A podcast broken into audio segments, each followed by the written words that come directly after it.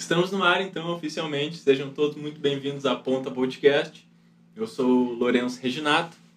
Calvin Pilete. E hoje? Hoje? Hoje, hoje a gente está aqui com a Sabará Records. Muito obrigado. Muito obrigado, muito obrigado pelo noite. convite. Nossa, boa Obrigado noite. pelo convite, uma honra para nós estar aqui com vocês. Ah, muito feliz, muito feliz de verdade. o Mas convite. é o nosso primeiro episódio que a gente está fazendo oficialmente ao vivo, com um set quase do jeito que a gente quer, tudo do jeitinho redondo.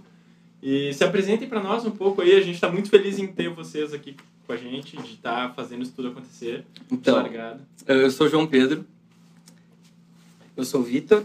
nós somos um dos fundadores da Sabará Records. Além de nós tem o Rafael Kaiser, Seva Ruim, conhecido o arroba dele, Ale Peixoto, Gustavo, que é outro membro também. Uhum. E esses somos nós, esse é o nossa, o nosso dorso, esse é o dorso da, dorso da Sabará, né, como a gente pode dizer. Como Massa. coletivo, como produtora e como gravadora também. né? É, acho que é legal falar isso, Então né? já entra no, no que, que é, o que, que é a Sabará? A Sabará é um coletivo com pessoas que têm vontade de amplificar ideias e sonhos, né? Num sentido musical. Porque nós quatro, que somos os fundadores, tem outros residentes também, por exemplo, tem o Nicolas Colar, que trabalha com a gente no audiovisual. E são pessoas que têm o sonho de fazer as coisas acontecerem, sabe? E a Sabará, ela aconteceu no meio da pandemia. Ainda no ano de 2020. Recém completou um ano, né? Recém completou um ano. Nesse final de semana completou um ano agora a Sabará. E Parabéns! Exatamente. a gente estava numa necessidade muito grande, porque a gente é guigueiro, né, cara? A gente tocava em baile, tocava com várias bandas diferentes, e daí É o nosso ofício, né? É o nosso ofício, É a gente é como a gente músico ganha ofício. grana, a gente trampa.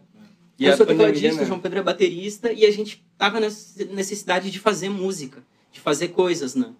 E daí o Rafa, ele já tinha essa idealização da gente um dia ter um selo de música eletrônica, né?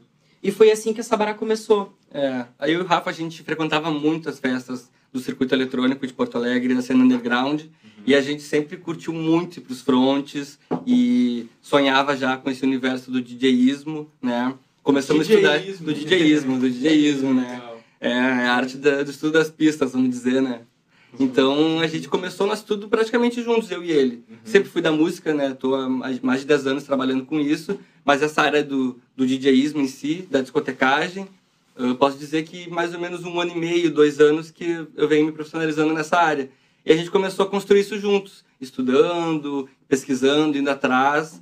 E a gente viu isso, sabe? A gente via isso, via como tinha muita cena acontecendo aqui em Porto Alegre, muitos coletivos que a gente ia e curtia pra caramba. A gente pensou, cara, vamos fazer algo nesse sentido, assim, sabe? Talvez não ser propriamente um coletivo, mas tentar trabalhar com algo a mais, assim, talvez com a gente fazer a própria produção, a gente produzir os nossos artistas, a gente se produzir, lançar o nosso material autoral e tentar fazer uma mescla de tudo isso.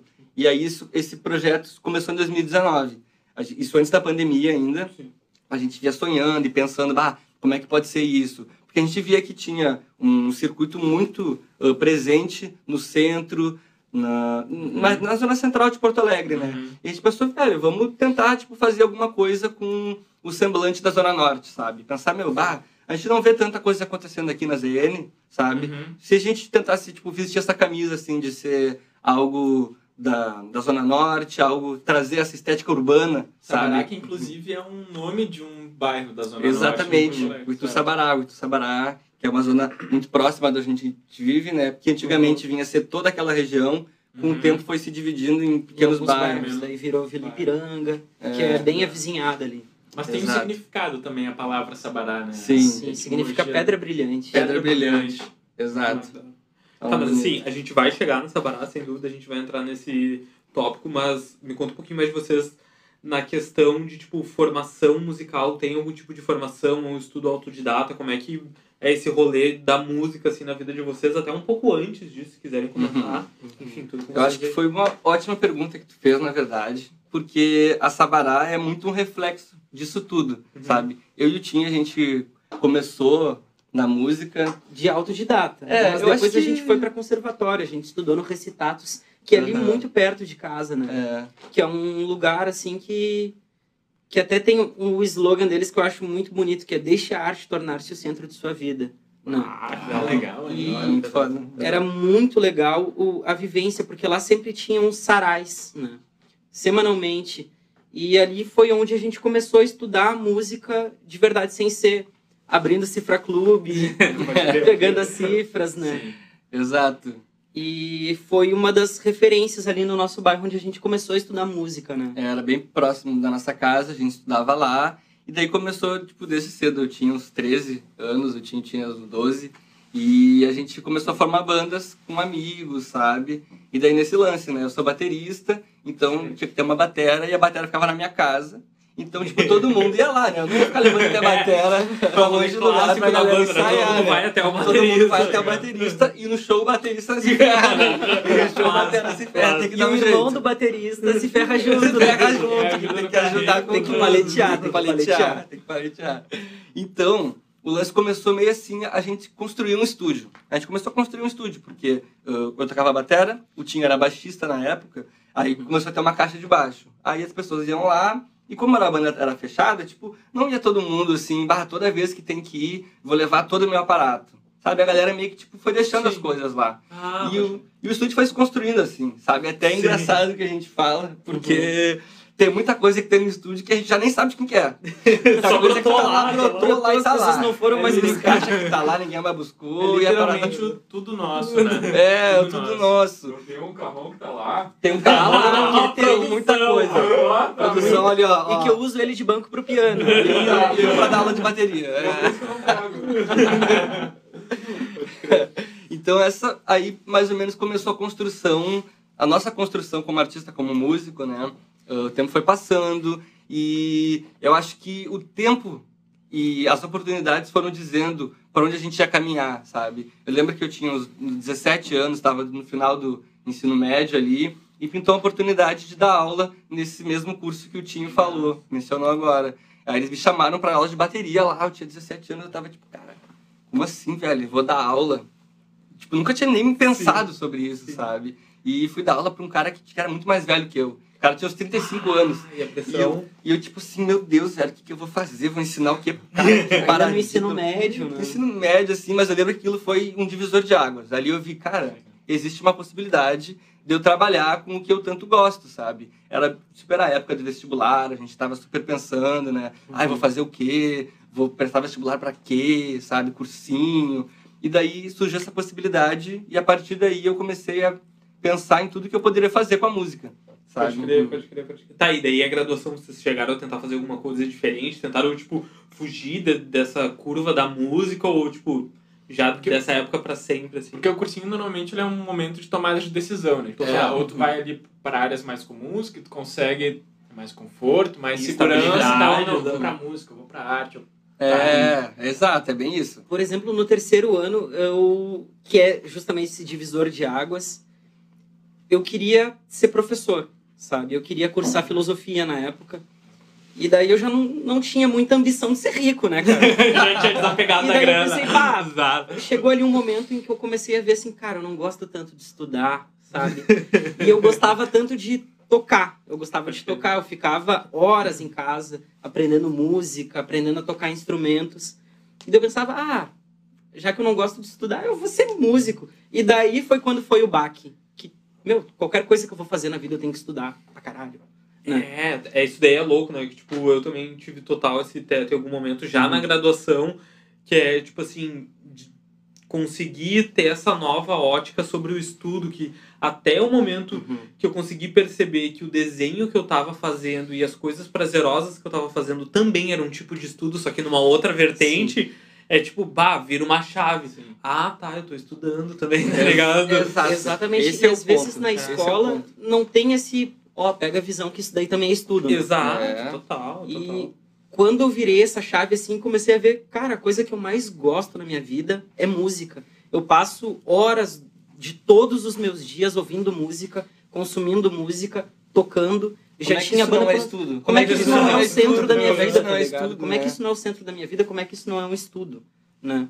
E daí a gente entrou na faculdade de música em licenciatura, né? Uhum, começamos a cursar licenciatura em música, Uhum. curso do IPA. Curso do IPA. E começamos a, a entrar de cabeça, não só na música, mas também na pedagogia, na educação, né? Que era um curso voltado para licenciatura. E, nossa, aí foi tipo um choque de mundos, universos, de reflexões também, né? Sobre o que é o ato de tu ensinar alguém, de tu educar, de tu tornar aquele ato pensante, de transformar aquilo em algo reflexivo, lúdico, né? De uma maneira que cative um aluno, um estudante Sim. e para vários meios, né? Ensino médio, ensino E fazendo fundamental. um link com, esse, com essa ideia do estudo. Pô, eu tô estudando algo que me dá tanto prazer. Quanto de estudo é isso? Tipo, eu ainda estou estudando, mas Uhum. isso me dá muito prazer. Isso é satisfatório pra mim. Uhum. E a mesma coisa aí, tu tá estudando música, tu tá tendo prazer, tá tendo satisfação em estudar aquilo. Uhum. E como que tu gera essa satisfação em outras pessoas para que elas também tenham interesse na música, Uhum. sabe? Então, quando tu vai dar aula para alguém, ou quando vão te mostrar alguma música, ou vão te ensinar alguma coisa, como é que tu gera esse, essa, esse desejo por estudar a música, por aprender? Uhum. Uhum. Boa, boa pergunta Uma mesmo. pergunta. É, Eu acho que a questão que fica, assim, é que a pessoa, quando nos procura, quando vem atrás da gente para ter aula de música, ela já tem um sonho interno ali. Ela já sonha no sentido de, de ter uma fantasia, assim, de, sabe, de... Como é que eu posso pensar nisso? No sentido de da pessoa escutar uma música e se emocionar. Isso de, de emoção, sabe? Pessoa que, que quer aprender música, ela já escuta muita música e já, já tem aquilo ali como uma, uma emoção nela, sabe? Sim. Então acho que é tu pegar esse concreto, esse bloco de, de concreto e, e ir lapidando ele, polindo ele e trazendo pensamento para a pessoa, sabe? A pessoa, eu lembro quando eu comecei a estudar que eu ficava muito tempo tocando exercícios, exercícios de bateria e durante um tempo até eu entender o que eu estava fazendo, sabe? Que eu estava qual era o sentido daquilo, eu, eu custei um tempo, sabe? Uhum. Custei um tempo assim, porque tu fica tocando um groove ali, uma batida, e até tu conseguir executar aquilo de uma maneira fluente, tu sabe, demora, um- demora um pouco. E eu Uhum. tento trazer as minhas aulas como uma maneira de cativar o aluno essa troca, a música, a música como uma troca. Não só o aluno ficar tocando, sabe, mas como eu também tocar um instrumento com ele. Eu tocar um outro tipo de instrumento além da bateria, por exemplo. Ou se for um aluno de piano, eu tocar bateria com ele, para ele não ficar só em cima das teclas, sabe? E quando tu, tu faz essa, essa comunicação, porque a música nada é do que uma comunicação, Uma né? uma linguagem. linguagem, ãh, eu acho que isso ativa uma outra chave na pessoa, sabe? Que foi uma coisa que começou a me tocar também quando eu comecei a tocar com outros músicos. Eu sempre toquei com o Tim a vida inteira, a gente fazia esse lance de banda, mas quando comecei a conhecer uma galera que era mais tá ligado? Aquela galera aqui mais, bah, não sei o quê, vamos viajar e ficar horas tocando uma coisa improvisada. Isso, Nossa. tipo, deu um gatilho muito interessante, sabe? Uhum. Então eu tento trazer isso para minhas aulas, o Tim também tenta trazer isso para as aulas dele, porque é uma coisa que, né, Uma das um- coisas que eu sempre tento trazer para as minhas aulas e que é sobre essa pergunta que tu tinha feito antes de como cativar uma pessoa a continuar no estudo dessa música ou N músicas assim, né?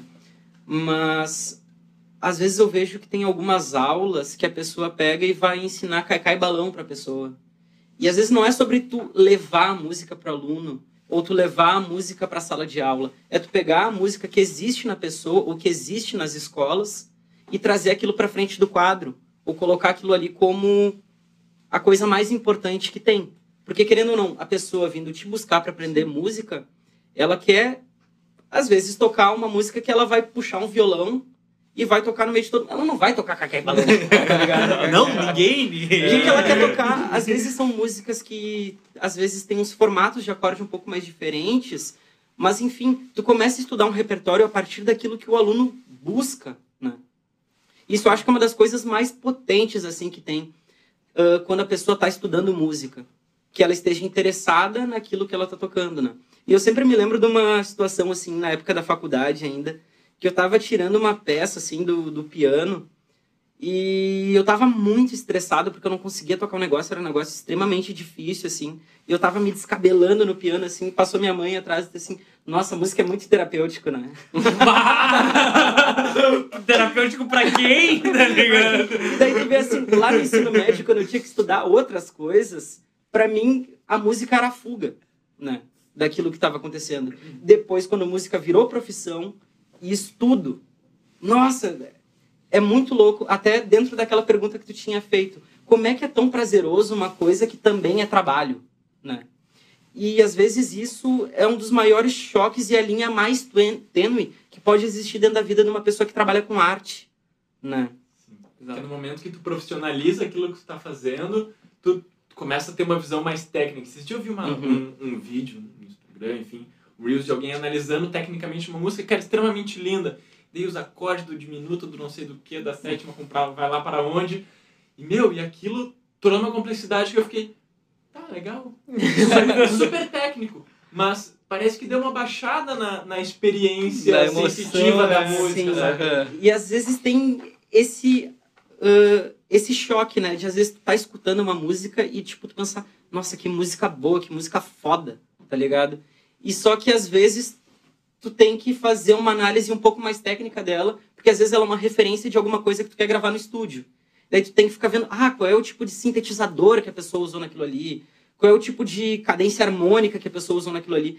E tem os outros momentos que tu só tem que pegar e escutar, meu Deus, que música foda. É Tá, isso. Quando tu faz esse tipo de análise, perde o brilho essa música ou não? Isso daí é um trabalho interno da pessoa, né? Ela nunca pode perder o brilho da música, mas ela tem que saber também separar esses momentos. Quando que eu vou fazer uma análise de técnica né? de uma música e quando eu vou só apreciar uma música. Mas tu consegue de boa hoje em dia. Ou tem coisa que, tipo, bah, Hoje em dia eu acho que eu consigo mais de boas, assim, sabe? Mas é que tem momentos assim que. Quando o cara começa a quebrar aquela, aquela pequena chave ali, ele Uhum. meio que perde um pouco o encanto, né? É. Depois ele, quando ele já tá mais habituado a fazer aquele tipo de trabalho, ele já Uhum. meio consegue sentir a coisa, assim, e deixar fluir, sabe? Deixar a música te sentir, assim, né? E quando tu tá. Quando tu tá prestando um serviço, por exemplo, tá? Chegou alguém, meu, eu quero produzir uma música com a Sabará. Quero produzir um. um axé eletrônico. Uhum. Uhum. Vocês produzem, tem algo que vocês não produzem, ou como que vocês conseguem se descolar do estilo musical que vocês vão ter. Claro, Sabará é focada em eletrônica. Não focada necessariamente, mas é, tem nichos mais específicos. Mas quando sai algo muito distante do nicho de vocês, como é que vocês se descolam da, do gosto pela música ou pelo estilo musical para conseguir executar isso de uma forma mais profissional? Uhum. Eu acho que a resposta para isso é. Não existe. pergunta. É, não, eu acho que é uma, uma mistura de tudo, assim, sabe? Porque agora, como tu falou, que a Sabará tem um, um- acho que um, talvez um, um gênero mais específico, que seja a música eletrônica, durante muito Mas tempo também- não foi. Durante muito tempo É. não foi. A gente ouviu sempre muita música, sabe? Então, tipo, quando a gente, quando vem algum artista gravar com a gente, a gente ah, faz muita questão de, de ter um momento de descontração, sabe? Receber a pessoa, conversar muito e perguntar o que, que a pessoa escuta, sabe?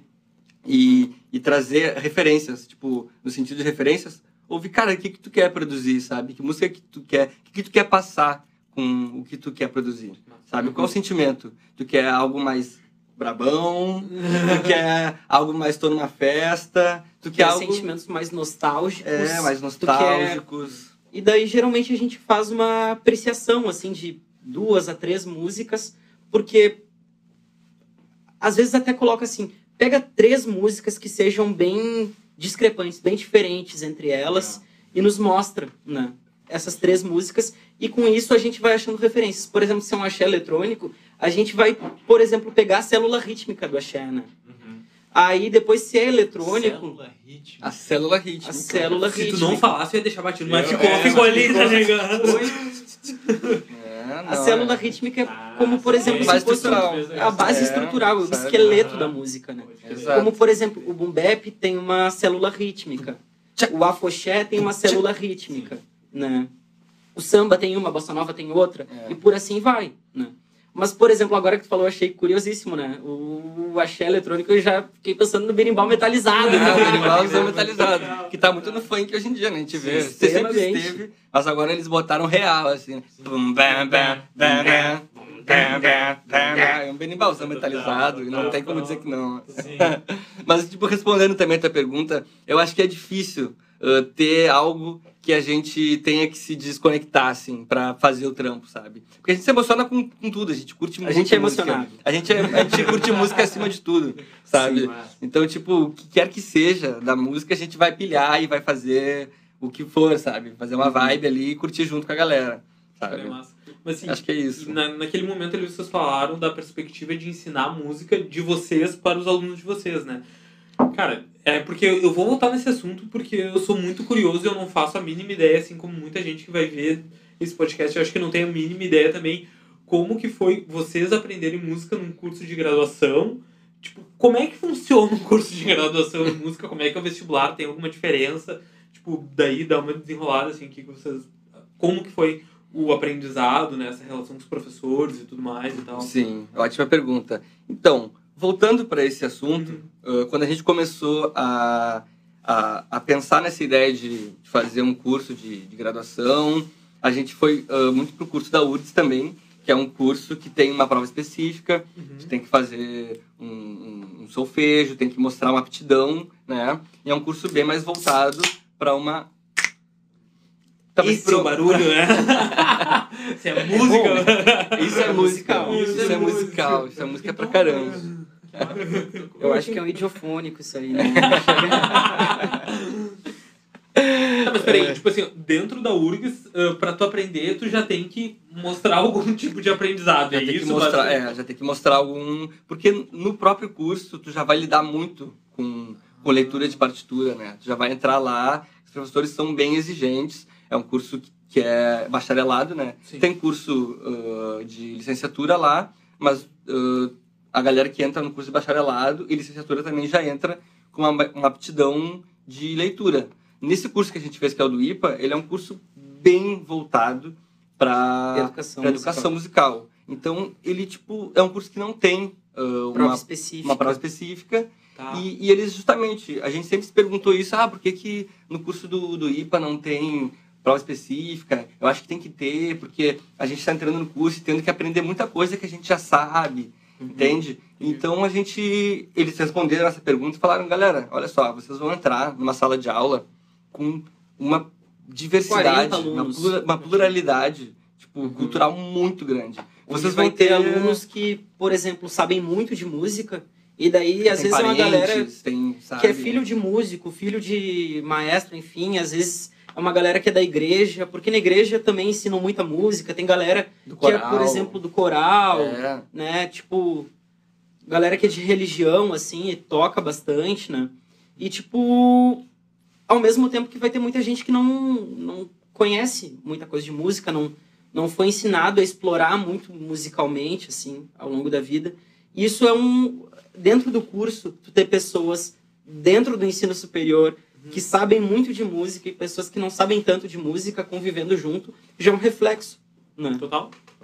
E às vezes tinha momentos em que tu, tu era aluno, mas que tu estava sendo professor de algum colega teu Muitas vezes. quando tu estava fazendo um trabalho de grupo. E vice-versa. E vice-versa. né? e vice-versa. Então era uma coisa, um conhecimento muito mais horizontal do que vertical. E era uma das ideias assim do curso do IPA, né? Em que tivesse, por exemplo, justamente essa horizontalização do, do conhecimento, né? Mas demais. demais. Bem, bem interessante esse, esse Ah, processo. mas isso vem muito da bagagem que cada um traz para dentro do curso, né? Uhum. E o que que compõe a bagagem de vocês? Quais são as referências musicais que vocês têm? Tipo, de onde é que surgiu esse gosto pela música, digamos assim? Claro, desde que a gente nasce, a gente escuta música, no- seja Uhum. em bar de aniversário, enfim. Mas de onde é que surgiu a- a- o estímulo musical? Nossa, acho que o estímulo Vem de vários lados, vem, né? de vários lados, assim, é um leque de, de coisas, assim, sabe? Pra começar, que a gente tem um primo que ele é, é- é inserido no meio da música, que é o MC Jean Paul. E Ah, clássico, clássico. eu né? curti o baile funk e fiquei apaixonado. Joguei a mão para o alto, bati na palma da mão. E qual que é o teto? Ele tinha. Eu gostei do time, tá ligado? Ah, aí a galera da música é isso, tá ligado? E qual que é o teto? Qual que é o teto? O teto é esse, cara. A gente era muito pequeno quando ele tava começando a construir a carreira dele. Eu, quando eu digo muito pequeno, eu digo uns 4 anos, 3 anos.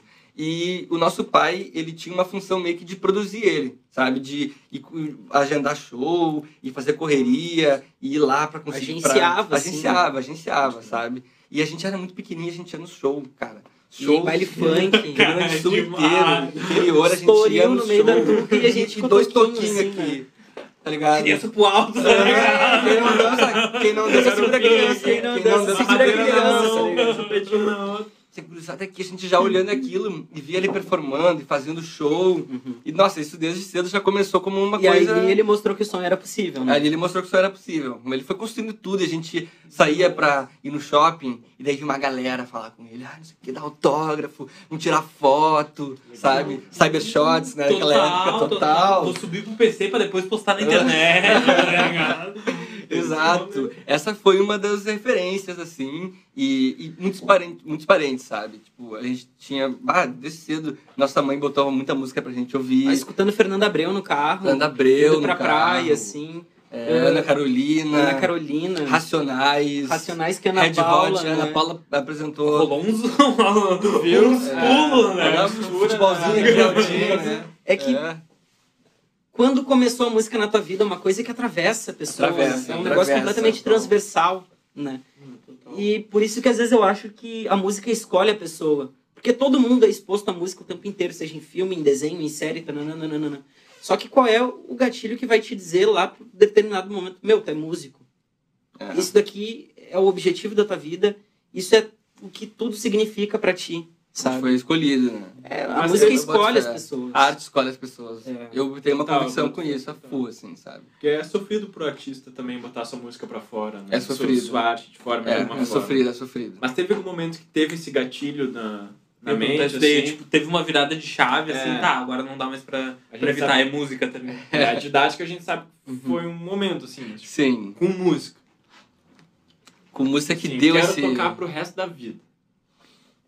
Ah, eu acho que foi quando a gente lançou nosso primeiro disco, né? Primeira vez que a gente lançou um disco. 2013, né? É, 2013. Começamos a 2013. gravar em 2012 e lançamos em 2013. Uhum. Que foi o primeiro disco que a gente lançou com a Clichê, que é a Clichê Music, nossa primeira afinada banda. Aí que tá, ela não é Ela nada tá- porque ela tá- nunca, nunca teve um velório, né, Nunca cara? teve um velório, é. E daí, Tá lá, tipo... Ninguém assinou o óbito ainda tá vivo, tá ligado? Tá É tá viva, só que ela tá em hiato. Um hiato bem grande, assim, né? É, na verdade é aquela. As ideias não morrem, né? A coisa tá ali, a gente faz outras coisas agora. Mas eu acho que esse foi um start, assim, esse rolê Sim. de lançar uma coisa e gostar dessa sensação de produzir e botar pra fora. Botar um ovo, sabe? Botar um ovo, meu. Tu tá produzindo uma parada ali, tu. E a gente lança. era super novinho, super né? novo. Acho que eu tinha uns 14 anos É, quando a gente 14 começou a gravar anos. esse primeiro disco, Exato. que era o Azul Vintage.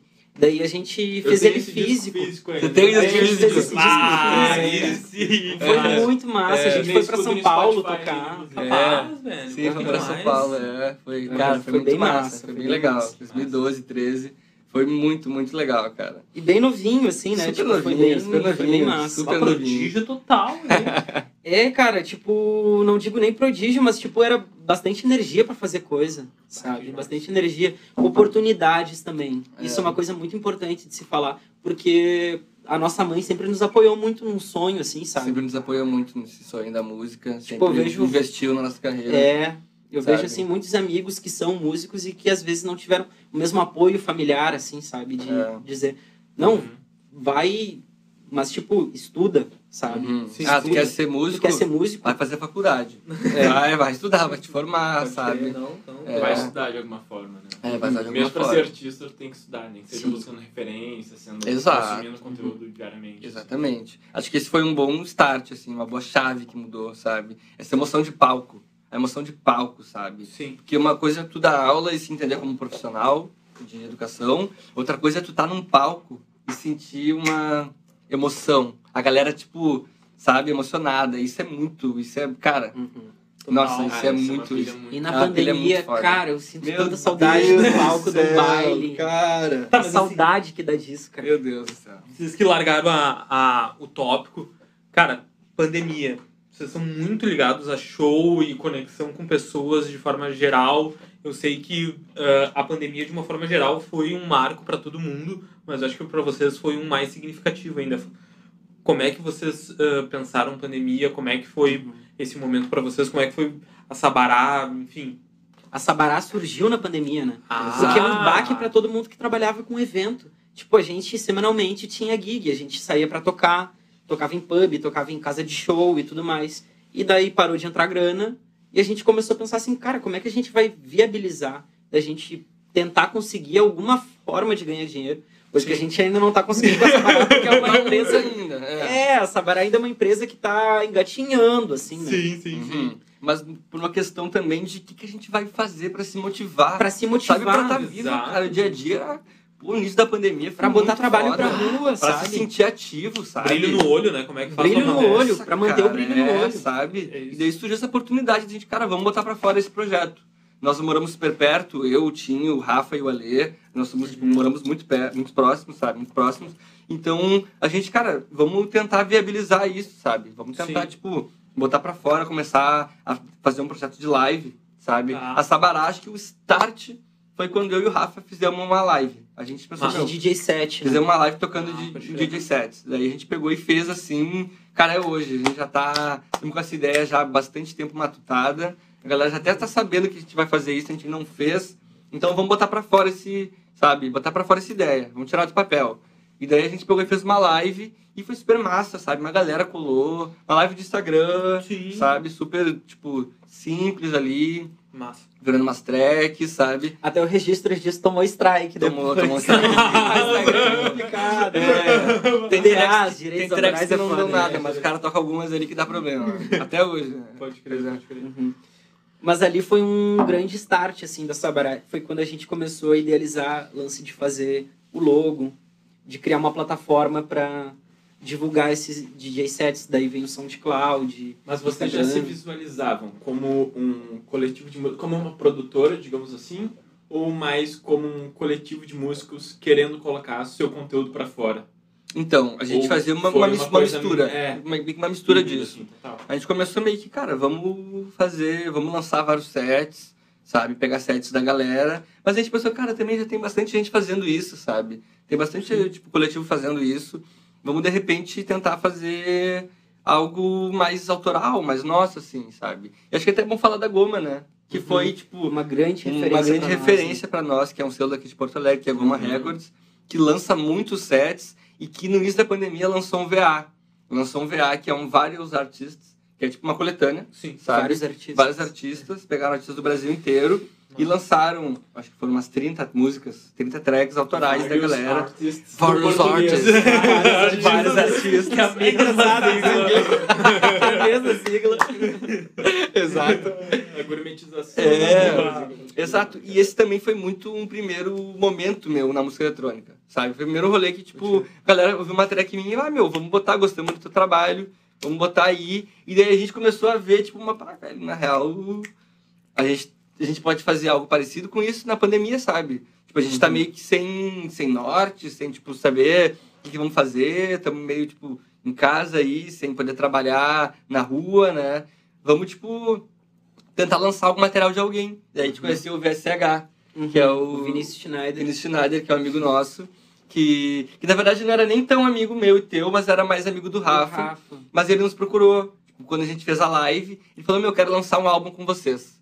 E a gente, bah, que massa! Vamos lançar um Match, álbum então. Vamos lançar um um álbum. prato cheio pra Deu um gente prato que tava cheio. com tanta fome de fazer coisas, né? Exato. Aí a gente começou a fazer muita reunião, sabe? Muita reunião para falar sobre conceito, Estratégia de lançamento. estratégia de lançamento, sabe? Como é que vai ser isso? O que, que a gente vai fazer? Vamos lançar no Spotify? Vamos lançar só no Mas SoundCloud? daí vocês acabam entregando um produto que ele, ele é muito maior do que a produção, do que...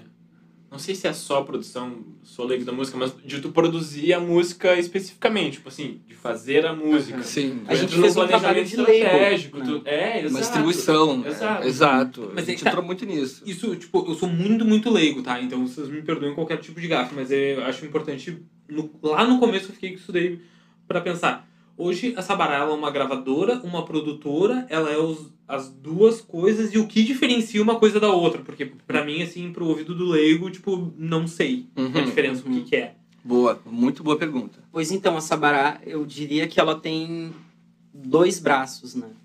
Um seria a Sabará label que lança artistas e produtores musicais que compõem e gravam suas próprias músicas e tem a Sabará Gravadora, que daí tem o estúdio físico lá, que são pessoas que vão gravar com a gente. Nessa Sabará Gravadora, a gente tem produzido mais pessoas que são do rap e do R&B Massa. atualmente, assim. É Inclusive, até o final do ano vai sair dois trabalhos muito massa que eu tô ansiosíssimo pra Uhum. Nossa, lançar. tô só por ver isso na rua, porque É, vai dar que falar. tá ficando lindo, Olha tá ficando parte. lindo. Não porque foi eu que fiz, mas tá muito bom, né? vai dar que falar. Massa, da hora, da hora. E daí tem esses dois braços, a Sabará Label que lança produtores que gravam suas próprias Uhum. músicas e tem a parte gravadora que gravam as músicas dos artistas, né? É, a gente meio que começou com esse, esse projeto de receber a track das pessoas e lançar. Distribuir, né? E com o Sim. tempo a gente começou a fazer isso por nós, no nosso espaço, sabe? Com as pessoas, sabe? Juntar as pessoas, ah, a pessoa tá com uma ideia, quer fazer um trabalho. E acho que o primeiro, o primeiro projeto disso foi com o Trulin, né? Sim. Foi com o Trulin, que o Trulin tinha um... A gente conheceu o Trulin. Tá, pode crer que viralizou na rede social, tipo. Exato, exato. Tá, o Trulin é uma massa, figura de Porto Alegre. Total, pessoa total. incrível, pessoa incrível. Um abraço pro Trulin aí. Quem olhar pra câmera, fica um salve. É nóis. Pode crer, ele é bravo, ele é bravo demais. Máximo respeito, chilei, tá ligado? E daí a gente conheceu ele via de um trabalho de uma outra amiga, Saskia, que foi lá em casa gravar um clipe. E ele foi participar do clipe. Foi participar do clipe, colou lá com uns parceiros dele. E a galera foi lá pra, tipo, fazer mais uma, um volume, assim, de galera no clipe, Sim. sabe? E daí a gente conheceu, trocou uma ideia, ficou muito brother. E ele, bah, galera, gostei muito do espaço, queria fazer um, um projeto com vocês, queria gravar aí, fazer um experimento. E daí a gente, meu, Porque no dia até Vamos eh, dar-lhe. a gente tava tocando umas músicas, a gente fez até uma uma gravação assim eh, singela, tipo eu no piano, João Pedro tocando umas percussões e a galera passando o microfone. Daí começou uma roda assim de, virou de tipo, um, improviso. tipo um, um, um- Como é que é? Um. Poesia acústica. Um poesia- poesia acústica. KKK, né? Só que não. Não. Vou chegar aí, vou Vou chegar aí. vou chegar, Mas a gente fez uma, uma, uma sessão assim de improviso. Tá. Um groovezinho com piano e a galera Massa. improvisando, rimando, sabe? Da. E daí ele gostou muito da energia da conexão, gostou muito do lugar, gostou muito da gente. Falou, meu, vamos fazer um, um trampo. E a gente, pá, nas horas, vamos dar ali. Vamos se reunir, vamos, vamos trampar. Daí a gente se reuniu, eu, Tinho, o Ale, o Rafa e mais o Thomas Cassol, que é um amigo nosso, que eu até vou fazer a presa. Ah, que inclusive eu vou fazer a presa. Ele ergueu pra ele mesmo. Vou erguer aqui, ó. Pá, cabecear. KKK. Ah! Então aqui, cachaça do Tio Nan, Thomas Cassol. É isso aí, galera. A cachaça é uma delícia aqui, ó. Quem tiver interesse, provar. Hoje a gente tá com esse exemplar aqui, esse Tamo com esse exemplar que é exemplar. uma, uma cachaçinha de jabuticaba. Inclusive, vamos descobrir agora se é muito boa, daqui a pouco. Daqui a pouquinho a gente vai descobrir. Mas É. todas as outras que eu provei eram muito boas. então Muito boas, É né? sensacional. Então, Bom, Thomas Cassol, além de beatmaker, é cachaça maker, Pode crer, da hora, da hora. Cerveja maker também. cerveja maker, tudo maker. É, é, é fudido. Então, ele se juntou com a gente para fazer esse trabalho. Já vinha produzindo outras músicas com nós também. E é um amigo que era da faculdade, do IPA. É, conheceu colega ele lá, nosso colega. E, e daí a gente, cara, vamos fazer esse trampo aí. Vamos saber, vamos fazer esse trampo. Ele é super ligado, manja muito do, de Ableton, né? E daí a gente juntou na madrugada anterior ao encontro com o Tru. E daí produzimos uns dois beats, assim, sabe? Produzimos dois beats só de, de prévias, assim, sabe? Pra ter.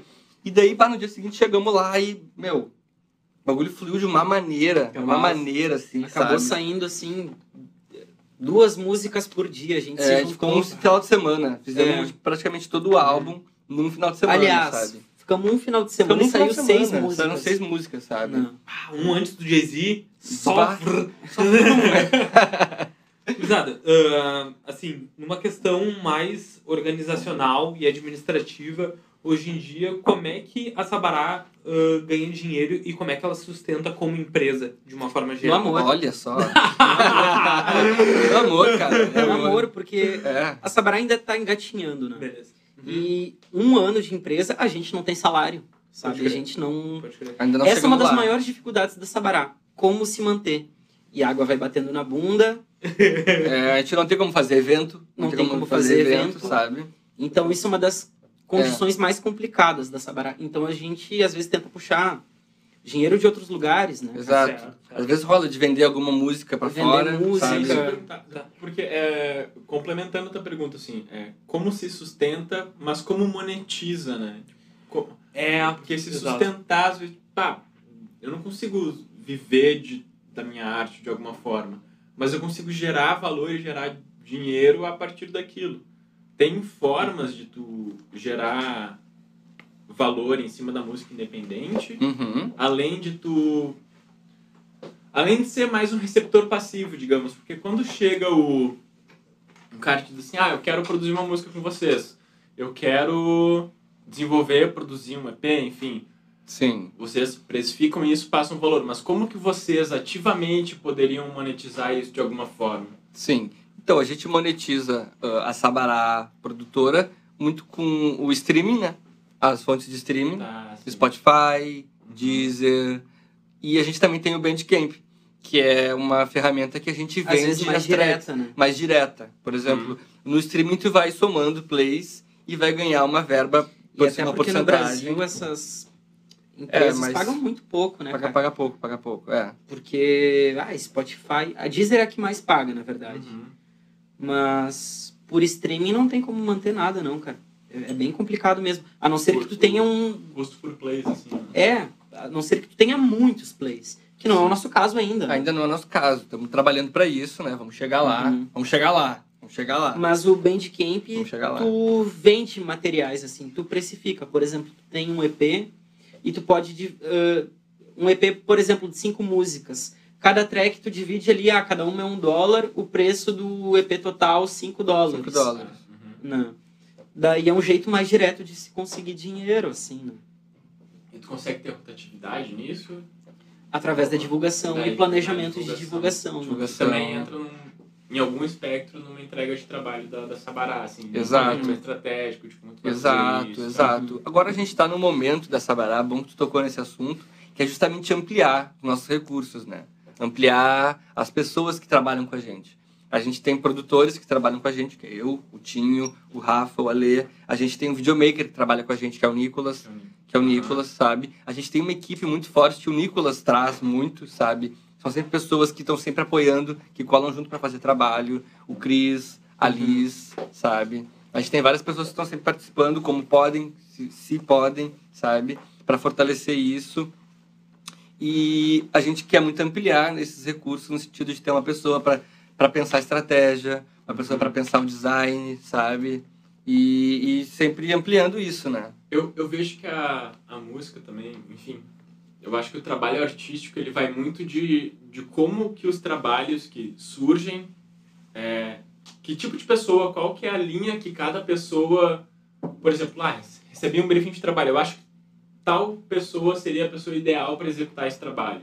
Tem isso na música também, por exemplo, um fotógrafo específico para fotografia jornalística, sabe? Tem, Ah, esse tem. cara é muito bom, eu vou chamar esse cara para fazer esse trampo. Ah, com Uhum. certeza. Com certeza. Principalmente pela identidade da música, sabe? Sim. Tu pega o, esse trabalho do artista e tu vê a sonoridade que ele traz, tu vai buscar um designer que vai ter aquela expressão, sabe? Uhum. E cada pessoa vai ter a sua, a sua peculiaridade, Uhum. sabe?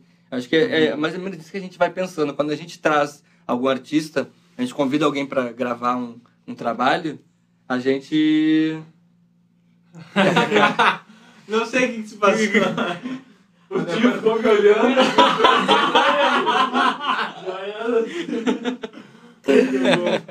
Adorei. Mas é isso, a gente sempre tenta trazer. Quando alguém vem, vem lançar um material com a gente, a gente fala. Então, amiga, quer lançar um trampo com nós? Vamos fazer? Vamos lançar um trabalho? A gente faz várias reuniões e tenta falar, cara, ah, quem que tu pensa para fazer essa arte? Sabe? Tu já tem alguma pessoa, tu tem algum amigo, alguma amiga que, que tu acha que representa o teu. tem um paralelo com a, com a tua música? E isso tem rolado muito. Tem rolado muito, sabe? Todo artista que veio lançar com a gente, ele já tinha precisamente alguém que ele queria para fazer aquela arte, sabe? E isso, pá, também foi muita sorte nossa, né? Porque às vezes é mais complicado ter que botar mais verba num projeto, né? Sim. E a é gente tá muito coisa no que amor, sai né? do bolso, assim, né, cara? É. Momentos iniciais de empresa, geralmente é assim, né, cara? Total. Eu não sei se vocês sabem, mas tipo, eu sou designer de produto, o Lorenzo é designer de produto também. A gente, ah, enfim, fomos colegas juntos na faculdade. E eu, mais que designer de produto, sou marceneiro especificamente. Particularmente, eu acredito que uh, a forma da matéria, seja ela no móvel, alguma coisa em específico assim, todas as formas já foram visitadas. Tipo, todas as curvas de uma cadeira já foram visitadas, enfim, já já o que tinha para ser feito foi feito. Foi feito. Foi feito. Uhum. Uh, vocês Isso fala muito compartilham sobre música também, cara. Exatamente, vocês compartilham da mesma ideia na música, porque uh, para fazer uma cadeira eu tenho que respeitar algumas curvas e alguns ângulos, assim como num violão eu tenho que respeitar, tipo, eu tenho um número de notas e eu tenho um número de dedos que, eles, que ela pode Uhum. visitar. Uhum. Vocês acham que tem espaço ainda para algum tipo de inovação ou as pessoas não têm referência suficiente? e aonde que fica a inovação na música? Porque eu acho que tem muita gente que defende que a inovação da música é na música eletrônica, porque abre um outro campo que ainda não tinha sido visitado. Tipo, queria que vocês falassem um pouco disso sobre a inovação na música, assim, de uma forma Sim, geral. Massa. Por exemplo, música eletrônica ela é mais antiga do que às vezes as pessoas acham que é. Sabe? Por exemplo, nos anos 70, final de 60 já tinha alguns princípios de sintetizadores, né? Que de certa forma é música eletrônica Sim, também, né? Tinha alguns compositores, por exemplo, que faziam experimentos assim com, com música eletrônica, por exemplo, John Cage, que eram sintetizadores muito loucos, aqueles de paredão assim que é conectando cabo. Daí Pode crer. é aquela Mil coisa, o que, que é ruído, o que, que é música, né? O ruído tá dentro da música, isso participa da música eletrônica diretamente. Então a música eletrônica ela é muito mais antiga do que essa acepção de música eletrônica que a gente tem hoje em dia, Sim. né? Mas é muito curioso isso que tu disse de, por exemplo, existem notas ilimitadas, são 12 notas nesse sistema ocidental que a gente vive. Sim. Mas dentro do sistema oriental de notação musical, a gente tem os comas, né? As comificações de notas Sim. que é, por exemplo, o menor intervalo que existe uma nota e outra é o semitom, né? Mas lá no Oriente existe o semi do semi do semi do semi do semitom. Uhum. Por exemplo, a gente É. tem instrumentos que são temperados e os não temperados. A voz é um instrumento não temperado, né? Por exemplo, Tô ficando atoladinha, Tô tô ficando atoladinha, tô ficando atoladinha. Ela vai subindo É. muito, num, sabe, uma progressão muito milimétrica. Caralho. sim. Mas eu gostei do que tu falou sobre essa coisa de tu trabalha com marcenaria, Uhum. tu tem que respeitar algo. Sim. Tu não vai fazer uma cadeira que o cara vai sentar e blum, vai pra Exato, trás, sabe? exato. ou que vai ficar completamente desconfortável. Exato. né? Qual A é o gente- sentido dessa é, cadeira? A gente tem muito campo de experimentalismo na música, experimentação, mas a gente precisa ter algumas.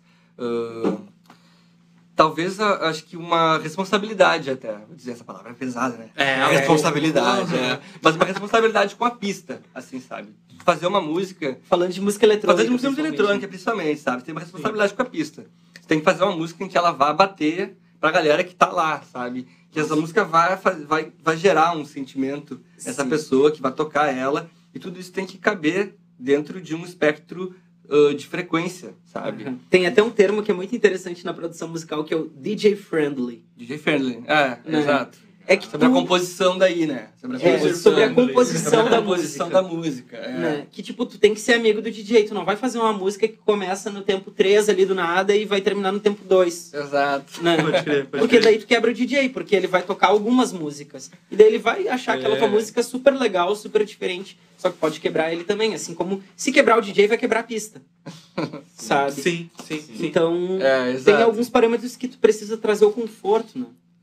Pode crer. Pode crer. Não só pra pista, mas pro DJ também, como ele vai atuar, né? Quando ele vai Uhum. tocar aquela música, aquela música vai ter que funcionar dentro de uma de um processo de mixagem na pista, né? Sim, tá. E daí, tipo, saindo um pouco mais da composição e dessa questão da criação, indo já para músicas e sets já prontos, o que que vocês... Que a gente falou um pouco de inspiração, né, e tudo mais. O que que vocês não gostam, tá ligado? Que, que música que vocês não curtem, Caramba, tipo, é um cara. like... do- Olha, música que, é- que eu não curto. Eu acho que, falando sobre música que eu não curto, eu acho que é poesia acústica. eu, eu guardei, eu guardei poesia acústica. Foi tipo assim, uma moedinha no cofre, tá? É minha, em algum momento eu veio, deixei em modo de defesa. Vai. Ai, ai. Cara, eu não gosto de dizer, assim, particularmente, sobre música que eu não gosto, sabe? Uhum. Eu acho que toda música tem o seu momento. Eu acho que é isso, sabe? Eu acho que se eu vou falar de algo que eu não gosto, é que eu acho que cada música tem seu momento pra ser tocada, Uhum. sabe? Tipo, não vou estar num churrasco ali e... Botar um metal. Botar um metal. Ou até porque tem, tem gente que vai adorar um metal no churrasco. Eu não vou Tem gostar do metal no né? churrasco. Bah, o grupo dos metaleiros, assim, É. eu chorando agora. Bah, o que, É. que eu faço no meu churrasco? O que, que eu faço no meu churrasco? Eu acho que cada pessoa bota a música É, que é. mais se sente Mas confortável. particularmente é isso, sabe? sabe? É. Tipo, eu fico pensando assim, ah, quais são as músicas que eu boto quando eu tô sozinho, que eu quero curtir uma vibe? Qual vibe que eu quero curtir? Eu tô triste? Geralmente eu sou a pessoa que se eu tô triste, eu vou botar uma música triste. Vou botar Total, né, bem. Se eu tô botar, feliz, eu vou botar uma música feliz, eu não vou colocar uma coisa inversa. Às vezes isso é uma coisa meio autossabotativa. né? Total. E faz Uhum. parte do ser humano. Uhum. Né? Então, tipo, músicas são coisas de momentos. É. né? Por exemplo, se eu tô num momento assim que vou fazer uma coisa que eu preciso de muita energia, mas eu quero fazer aquilo, vou correr, ah, eu vou botar uma música super rápida. Aí de repente cabia um metal, né? Aí ia ser certeza. perfeito. Eu vou escolher um metal que eu curto, daqui a pouco um Black Sabbath, alguma coisa assim do tipo, né? Sim, sim, sim. Daí entra aquela coisa do DJismo, né? De saber Uhum. onde tu. Não necessariamente onde tu tá, mas o, o- qual que é a vibe do momento, o que, que tá rolando de sensação, assim. Leitura de momento, É. né? De sensações, é. É bem isso, bem isso. Tem uma pergunta que eu faço direto, assim, eu vou fazer pra vocês, mas não, ainda não é exatamente o que eu vou fazer agora, que eu sempre digo pros meus, pros meus amigos, e eu já falei pro Lourenço mais de uma vez, se tudo desse errado agora no ramo do design de produto, do, da marcenaria, eu acho que eu ia tentar virar DJ, tá ligado? Por causa que eu fui numa noite no Agulha com o KLJ, a gente tava conversando Uhum. antes do, do, desse papo começar a ser gravado, a gente já tava num papo, daí eu falei, e cara, que noite sensacional, só que eu via muito do KLJ ele perceber a galera e largar a música no time certo. Por mais que tinha um set, por mais Sim. que tinha uma organização ali, eu via que tinha uma, um, um olhar dele pra galera e ele conseguiu conduzir a galera, sabe? Uhum. E eu queria saber de vocês, assim, o, como que se organiza isso? Vocês vão olhando a galera e vai largando a música pra galera ou é o inverso? Tipo, ah, é de quem pra quem, assim? Vocês absorvem a energia da galera ou vocês conseguem fazer com que a galera absorva a energia de vocês? Tipo, como é que se organiza isso? Ah, eu acho que é um processo meio misto, assim, sabe? É uma é, um- simbiose. é uma simbiose, é um processo Pode bem misto, assim. Vou até citar o exemplo agora do Casa, né? A gente Aham. tocou agora, a gente fez um ano em Sabará, Aham. e a gente fez um evento num, num bar ali do centro, Sim, Duque de Caxias, sim. que é o Casa, e a gente... Lugar fez- massa. Lugar caramba, muito massa. né? Quem não conhece, fica a Conheça, dica. fica a dica. Conheça. Massa. Há de conhecer. E a gente começou a, a bolar esse, esse set, né? A gente ia tocar eu, Tim e o Rafa.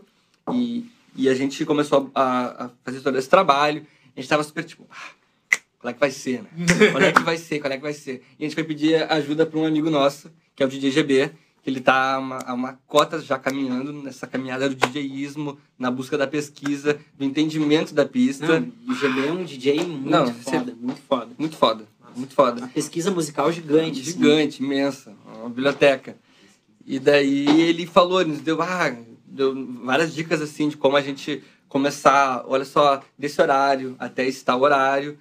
É, um, é mais um processo contemplativo da música. O pessoal que tá lá tá, tá começando, tá chegando no lugar, sabe? Tá ainda se conectando com o espaço. Então, nesse momento, tenta não fritar a galera.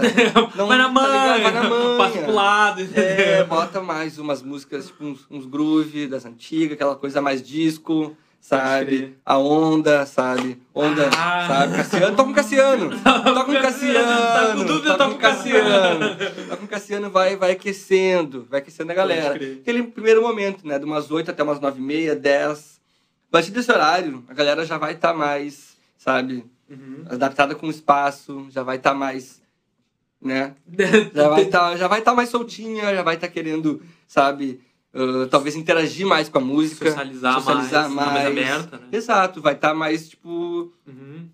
sabe, dentro do espaço. E, e, e a partir disso, tu vai construindo um momento para chegar num, numa música mais pista, talvez, numa Uhum. coisa mais, mais quente. E depois, é o momento principal, muito importante, é quando tu chegar nesse ápice, tu saber ir descendo a galera. Porque imagina, tu tá num lugar onde a música vai acabar num tal horário, olha só, meia-noite acabou o som. Só Meia-noite e puxa meia na tomada, não, Tu tá lá em cima aqui gastando, pum. Falou, galera. pera. Tá louquinho aqui, né? Onde é que eu vou agora? Onde é que eu vou agora? É, After, não pode, kkk, sabe? Então é todo esse processo, tu saber mexer com, com essa estrutura da galera, estrutura emocional da música, sabe? Mas também levando para esse lado, como tu falou, sabe? Como é que é? Vocês vão 100% pronto ou vai improvisando, sabe? Eu, particularmente, cheguei lá, comecei a tocar umas coisas que eu tinha planejado. Fiquei meio que assim, ó, tá legal, mas sei lá, sei lá. De sabe? encaixar agora. Já tem coisa mais legal, sabe? Daí comecei a virar outro tipo de música e deu certo, deu certo, sabe? Eu acho que é muito sobre a leitura. Sobre o que tu tá vendo, sabe, o movimento, e daqui a pouco tu vê que, não, acho que agora tá no momento de eu começar a botar mais lenha nessa fogueira aqui, sabe? Botar mais, mais fogo, assim, esquentar mais a coisa, e justamente tu ir percebendo, tu ir sentindo na galera, sabe? Se eu vou aumentar a velocidade das músicas, se eu vou, sabe, deixar mais como tá, vou apostar numa coisa mais ousada, sabe? E preparar também pro próximo dia que vai entrar, né? Que é muito um momento importante, sabe? Eu sabia que o Rafa ia tocar depois de mim e que ele ia vir com um, electro, ele ia vir com uma música mais, tipo, mais, mais ousada, sabe? Então eu não posso largar ele lá embaixo, sabe? Eu tenho que, tenho que fazer um caminho para ele. Tem que, tipo, chegar nesse, nesse momento conceitual para ele poder botar o som dele para cima e depois ele poder também descer, Ah, baixando. Da hora, da sabe? hora, massa. Então, mas tipo assim, ó, a gente falou ali do Cassiano, que é. Meu, é figurinha prateada da noite, Uhum. sabe? Que a galera É vai abraçar. é é trunfo, é trunfo. O que mais de vocês tem, tipo, de figura marcada que eu sei. Aqui é garantido, tem uns quatro minutinhos ali de suspiro no meio do set. assim, como é que é a construção da referência musical de vocês? Assim? Como é que você, tipo, define, bah, esse rolê, no caso especificamente, é mais essa vibe, vou construir desse jeito, mas daqui a pouco vou mudar, vou pro outro lado. Como é que é essa construção musical? Quais são as figurinhas marcadas? Quais são? Ah, figurinhas marcadas é uma ótima, cara. É uma, é uma existe. ótima. É uma ótima. Sabe aquele, aquela expressão vareia? Vareia, vareia, Vareia muito, vareia muito. Vareia muito. Mas, tipo, acho que vai muito de DJ pra DJ também. Eu gosto muito de tocar música brasileira, assim, no geral, sabe? Nos, nos sets, assim. Ah, legal. Tu virou bastante coisa brasileira, É. ternura, né? Eu virei trio ternura, Arismar do Espírito Santo, coisas assim que, tipo, que eu não vejo, às vezes, pessoas tocando em pista, mas que são coisas que eu gosto. Sim, sabe? sim, sim. Por exemplo, em pistas com bastante gente, que é uma festa, assim, festa mesmo, são músicas que eu acho que eu não viraria, mas como, tipo, o contexto do casa era, por exemplo, um lugar onde tu reservava por mesas, era pessoal sentadinho, assim. Era um, um lance muito mais de tomar um drink, apreciação musical, assim, Uhum. do que propriamente uma pista, onde as pessoas vão Ah, se mexer, querendo. ah, quebraceira, quebraceira. não era o contexto. Então eu virei músicas que, que eu me senti assim no, no direito de virar, sabe? Pode Porque, crer. porque querendo ou não, são músicas que eu gosto muito. Muito, Pode para não falar palavrão. É Mas, a tipo, licença poética do artista, né? É, e naquele momento eu super me sentia à vontade, assim, para fazer isso. Acho que às vezes o, o Casa, ele inspira esses momentos na pessoa. Porque é um lugar diferente, assim, de chegar e tocar música. Uhum. Sabe? Porque geralmente as pessoas que acabam indo lá são pessoas que estão indo para apreciar a música antes de qualquer outra coisa. Daí às vezes tu vira uma coisa, uma música assim que que não é, por exemplo, às vezes muito música de pista mesmo, mas as pessoas vão estar com outro tipo de ouvido, com talvez assim até mais abertas para ouvir aquele Sim, tipo sim, de sim. música, né? Com certeza. Tá esperando. Que é uma Uhum. visão do, do DJ, né? O que, que ele tem pra apresentar de fato. Aham. Ah, pode crer. Cara, eu não Qual, sei se. qual que é o diferencial da pesquisa dele? Tipo assim, quando o DJ solta aquela música e... Nossa, essa é uma... Essa daí tu vê. Essa tu veio. É, é crer. o diferencial do DJ. Total, com certeza. Uhum. Cara, eu particularmente curto pra caramba, assim. Quero eu produzir ou deixar alguma coisa que vá me, me fazer uma, uma carícia ali no ouvido. Eu coloco Boiler Room São Paulo, tá ligado? Ou Cara, DJ Boiler Room Cia, é ou muito Kylie massa, J, uh, É, ou DJ Nuts, que eu curto pra caramba Aham. também. Tipo, eu queria saber quem é os referenciais de vocês na área, assim, não músicos, mas DJs, uma galera que Uhum. uh, é referência pra vocês. Cara, pessoas que eu gosto muito, assim, por exemplo, o Lego Velt. Pode crer. Lego Velt com W, gosto muito dele. Inclusive tem um boiler room dele no Chile que é muito legal, que ele faz um, um DJ set, que ele não usa CDJ, né? Ele só usa, por exemplo, o Ableton presetado no computador e várias drum machines, sintetizadores sequenciados, assim. É muito style, vale a pena procurar. Vamos aproveitar então que a gente tá nesse momento de alta, de festa, de baile. dosezinha de Vamos, vamos Bora, pô. dosezinha. Vamos fazer esse movimento. Até falta de educação dizer que não, Falta de né? educação. Que Que é, como é que eu vou isso? Vamos apresentar o produto e não vamos, não vamos degustar. Degustar. Que isso? Licença. Mas, é, assim, dentro do baile, acaba entrando também, né? O clima Legal. do baile e tal, como é que ele foi construído. E tu falou do DJ Friendly. Quando tu... Pode acontecer de tu não conhecer o DJ que vai tocar na sequência. No caso, ali era o Rafa. Uhum. E tu já sabia qual que era o set dele. Tu já sabia mais ou menos o que, que ia rolar na sequência. Sim. Então, como é que tu monta isso sem conhecer o cara na sequência? Ah, então é todo um processo bem mais complexo, né? O que, que eu vou dizer? Eu não tenho uma vasta experiência de pista, até porque eu comecei a me introduzir nesse meio do DJismo bem ali um ano antes da pandemia e do nada a pandemia. Então, tipo, não tenho uma vasta experiência tocando na noite, mas conversando com muitos amigos e, e galera, eles falaram, ah, geralmente quando tu vai ter uma festa, é uma festa que ela é conceitual. Ela aborda, tipo, um determinado gênero de música, né? Saúde. Ou... Saúde. Ah, vai, vai, vai todo mundo junto, Saúde, claro. Saúde, saúde, aponta, gente. saúde. Saúde, Mas tem que ser num tiro só Não, isso, não, né? não, Você não, vai degusta. degustando, Vai degusta. degustar, vai Quer degustar. cachaça Vai. boa, não vai dar degusta. Dá ele Vai, degusta. descoraçado, né? Delícia. Máximo respeito, Tchunan. Máximo, respeito. Que delícia. Caralho, coisa boa. Tio Nan veio bem. Não veio bem. Tio Nan veio bem. Ele sabe vir, galera. ele sabe vir. Bah, eu tô acostumado com umas É. querosene, né? Que eu só Não, queria não, passar. aqui, ó. Isso aí é Não.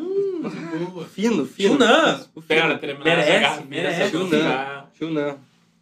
Grave esse nome. Grave esse nome. Mas o processo é muito parecido com isso que a gente tá falando, assim, de momento, sabe? Tu saber Sim. que é um momento de warm-up, tu vai preparar uma pista, que apesar de ser diferente, a gente tá tocando num bar, mas numa festa também. Quem tá chegando, tá chegando. O bagulho vai, a galera vai estar chegando 10 horas, 11 horas, ainda vai estar. por mais que Tu não já vai esteja. 160 fora- BPM. É, sabe? Tu vai preparar Tá aquele chegando, ambiente. Terminando a janta aí. É, Com a exato. janta no estômago. Exatamente. Em festas maiores, eles têm o conceito de headline, né? Tem o warm-up e o headline, que é, às vezes, um DJ convidado, alguém talvez de fora do coletivo, ou talvez não, ou... Essa pessoa vai ser o headline, vai ser a pessoa que vai tocar no, no ápice da festa. Então, tem que saber preparar algo para também essa pessoa estar numa posição confortável, sabe? E chegar e tocar e fazer o espetáculo dela, fazer a performance dela. E, e depois, quem vem posteriormente, vir também descendo essa pista e, sabe, para isso virar uma, sabe, uma progressão depois de uma Criar um regressão. storytelling, assim, Exato, digamos, do... essa é a palavra, né? um storytelling, criar uma baile. narrativa. Pode crer. Exatamente. Cara, falando um pouquinho mais de Sabará, por onde é que vocês querem que a Sabará che- chegue? ah, qual o futuro da Sabará? Grammy. Como é- Exatamente. A Grammy. Bah, Grammy. sim. A gente quer um Grammy. Grammy, a gente quer Além Grammy. de um Grammy, eu quero chegar no momento assim que pagar minhas contas. fique uma gravadora tão grande, fique uma gravadora tão grande que Não não, tenha mais como ordem. dizer que ela é uma gravadora independente. Pode crer. Tipo assim, ó, no design, no design de produto, esse portal é tipo assim, eu não aguento mais ser chamado de ah, novo talento do jornal. É, não tá quero mais ser ligado. novo. Faz Tá 10 ligado? anos que eu na Faz 10 beleza. anos que eu tô fazendo isso aqui. consagrado, eu não quero mais ser independente. Novo pra quem, mano? Ganha marcado em todos Quase os 30 concursos que anos. dava. Bah, tá louco. Sim, cara, mas é, é isso. Eu acho que, que a gente vive uma, uma geração em que todo mundo faz muita coisa, né? Sim. Todo mundo faz tudo. Ninguém mais tem só uma, uma coisa que faz. Falou o marceneiro que tá aqui num Tá podcast. ligado? Tá aí, Exatamente. o primeiro o baterista que é DJ, que tá no podcast, sabe? Exato. Então eu acho que a gente também tem vários sonhos. A gente não tem um sonho específico para dizer onde é que essa barra quer chegar, sabe? Mas a gente- tem várias coisas que a gente quer concretizar. A gente quer, sim, cons- conseguir manter a nossa empresa. A gente quer conseguir chegar num lugar de, de, de ter um, um lucro e conseguir fazer cada vez mais isso que a gente ama, E sabe? ter salários fixos para as pessoas que trabalham com a gente. Exato. A gente vai deixar o Pix aqui. A gente mais quer Opa, chama no O que a Pix. gente mais quer fazer é dar dinheiro pra todo mundo, Pode sabe? A gente quer é receber isso. galera que, meu, tu tá feliz aqui, to- toma grana. Quer lançar A com a gente isso, toma né? grana. A gente quer fazer isso, sabe? É um caminho, é um caminho difícil, é difícil, mas a gente tá nessa busca, a gente quer ganhar prêmios, a gente Massa. quer, quer reconhecimento, sabe? A gente quer ver pessoas que trabalham com a gente felizes, sabe? A gente quer. Cara, trabalhei com a Sabará muito foda, galera muito preza, me tratou super bem, sabe? É isso que a gente preza, cara. É isso que a gente quer, Pode crer. sabe? Cara, ahn, enfim, eu sempre largo um tópico até chegar a pergunta e, o, e a questão como um todo. É o DJ construindo. É, né? É, aquela o questão. Cara, ah, eu acho que a internet meio que ressignificou tempo e espaço de uma forma pra todo mundo. Em tudo quanto é área assim, né? Uhum. E Esse dia eu tava escutando uma banda que eu curto pra caralho, que é de rock, que é Greta Van Fleet, que todo mundo diz que é cópia do Led Zeppelin, tá ligado? Uhum. E eu, bah, sou meio avesso esses comentários e eu, tipo, porra, mas por que, tá ligado? Uhum. Só que eu vou ver, tipo, na época do Led Zeppelin, as gravadoras ah, assinavam com as bandas e tipo assim, ó, meu, vamos assinar aí quatro anos ou, tipo, sei lá, três CDs, vocês ficam lá dentro do estúdio e ficam gravando e vê o que sai. Se não der certo o primeiro, a gente vê o segundo, se não der certo o segundo, a gente vê o terceiro. E tinha tempo e tinha, consecutivamente, tinha dinheiro pra galera investir. E aí é que tá, né? Essa questão temporal com a internet, acho que isso foi muito encurtado. Se a banda não der certo, no primeiro EP, nas primeiras três músicas, já é descartado. Como é que foi essa questão da inter... Como é que é trabalhar com essa temporalidade muito reduzida pra vocês? E, tipo, chega uma galera lá que junta uma grana e, tipo, bah, tem que gravar essa música. Se essa música não der certo, tipo, acabou o sonho, tá ligado? Isso Você é... tá dizendo que a gente tem 3 EP pra fazer dar certo? Vou deixar na tua, vou deixar na tua cabeça aí. Já queimamos um cartucho hoje, eu tô torcendo pra dar certo. Mais duas fichas na conta. Você tem mais duas balas no tambor. Tio, não, pelo amor de Deus. Cara, então, eu acho que tem uma.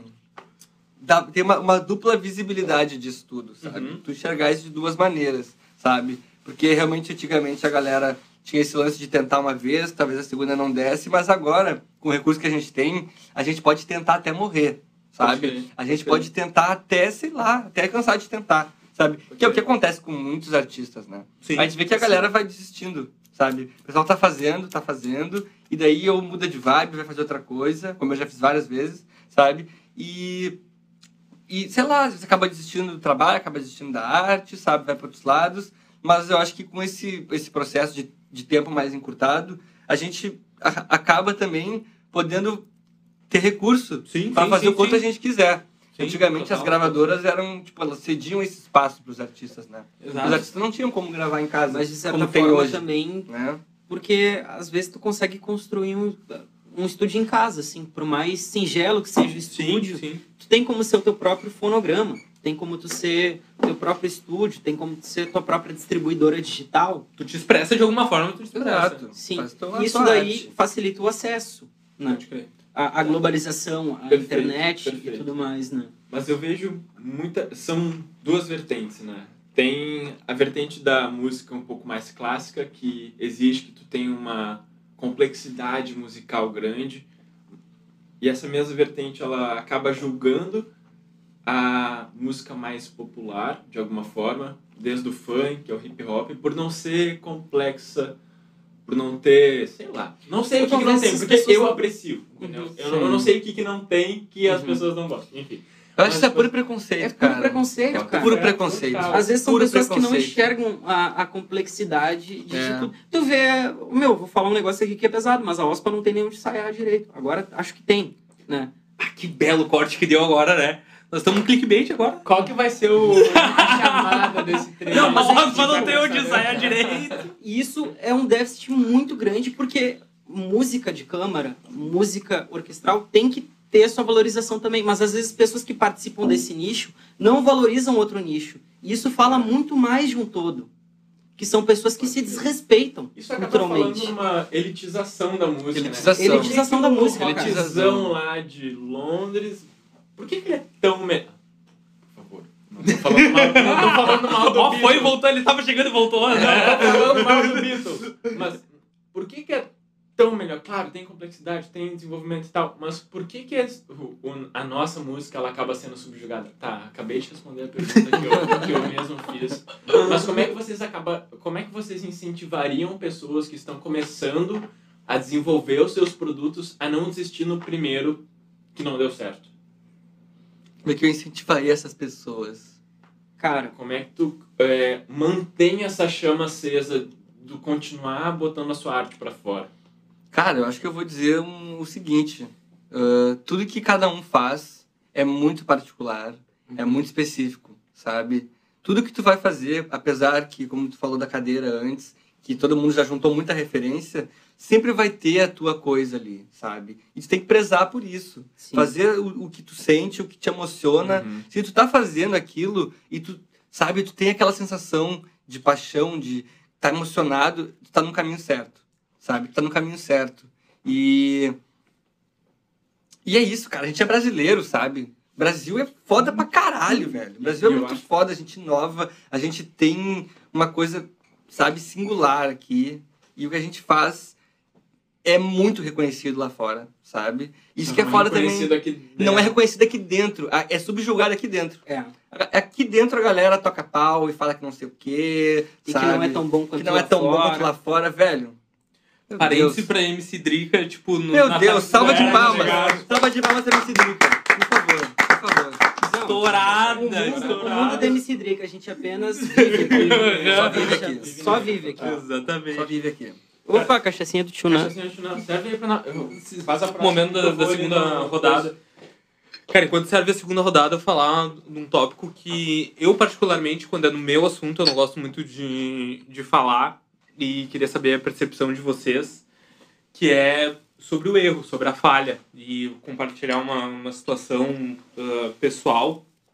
Eu, como designer marceneiro, cara, admiro muito, muito, muito um trampo de um cara que depois acabou se tornando um amigo e ele veio pra Porto Alegre dar um curso e eu, caralho, é o meu momento, tá ligado? Eu vou aprender com um cara que é minha maior referência e tudo mais. E daí ele.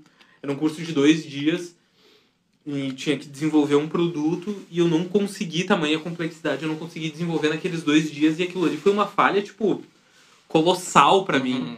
E eu não consegui terminar o produto, daí eu deixei lá na, na oficina e toda vez que eu passava pelo produto era tipo uma facada, tá ligado? Aham. Caralho. Meu Ah, Deus. esperei por esse momento, eu não consegui terminar o bagulho e, tipo, chegou algum momento, termi... nunca consegui terminar. E chegou um momento, bah, vou colocar fora. Já era, tá ligado? Uhum. Deu, não consegui terminar. Eu queria saber, ah, daí agora de vocês, tem algum momento que vocês consideram uma falha muito grande ou alguma coisa, um erro que vocês não cometeriam de novo ou fariam diferente? Tipo, como é que é pra vocês? Vários. Vários, Toda semana. todo Toda dia. semana. Todo Demais, dia. Toda demais. semana tem uma track que eu começo e eu não termino. E se tu abrir meu PC lá, tem um leque de tracks que eu tô assim, Sério? cara, o que, que eu faço com isso, velho?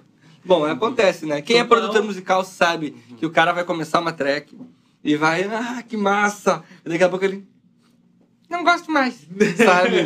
Mas é que faz parte do processo também, né? Eu não produzo há muito tempo. Não produzo há muito tempo, não. E eu acho que tu ir errando, tu ir. Porque na real o erro cara é tem muito que ser relativo. amigo do né? Total. erro, O cara tem que ser Total. amigo do erro. O cara tem que ser amigo, Ser do, amigo erro. do O ser erro. humano não é uma máquina de acerto, e muito pelo contrário. Pelo contrário. Então, quanto mais a gente aceitar que a gente erra, Sim, sim. É, mais muito mais no... a gente mais aprende muito do mais. erro, a gente- o erro é justamente a- o acúmulo de experiência. Uhum. Não tem que errando. gostar de errar, mas é que, tipo, tem que aprender com o erro. É aprender com o erro. É uma linha erro. tênue, né? É uma, linha tênue. é uma linha É uma linha tênue. tênue. Tu falou isso, tipo, não dá pra gostar de errar. Eu acho que Uhum. isso daí é, é bem também importante. importante.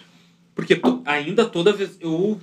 Hoje eu acho que particularmente eu lido um pouquinho mais com erro, assim, tipo, consigo aceitar um pouco mais, consigo visualizar aquilo e tentar tirar um aprendizado. Mas ainda não gosto de errar e, tipo, não pretendo gostar, entendeu?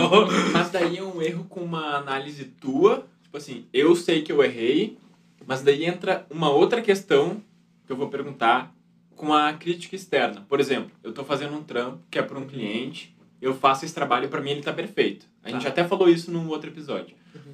Para mim ele tá legal, mas o cliente cri- analisa, critica e pede alterações, digamos assim. E eu, poxa, mas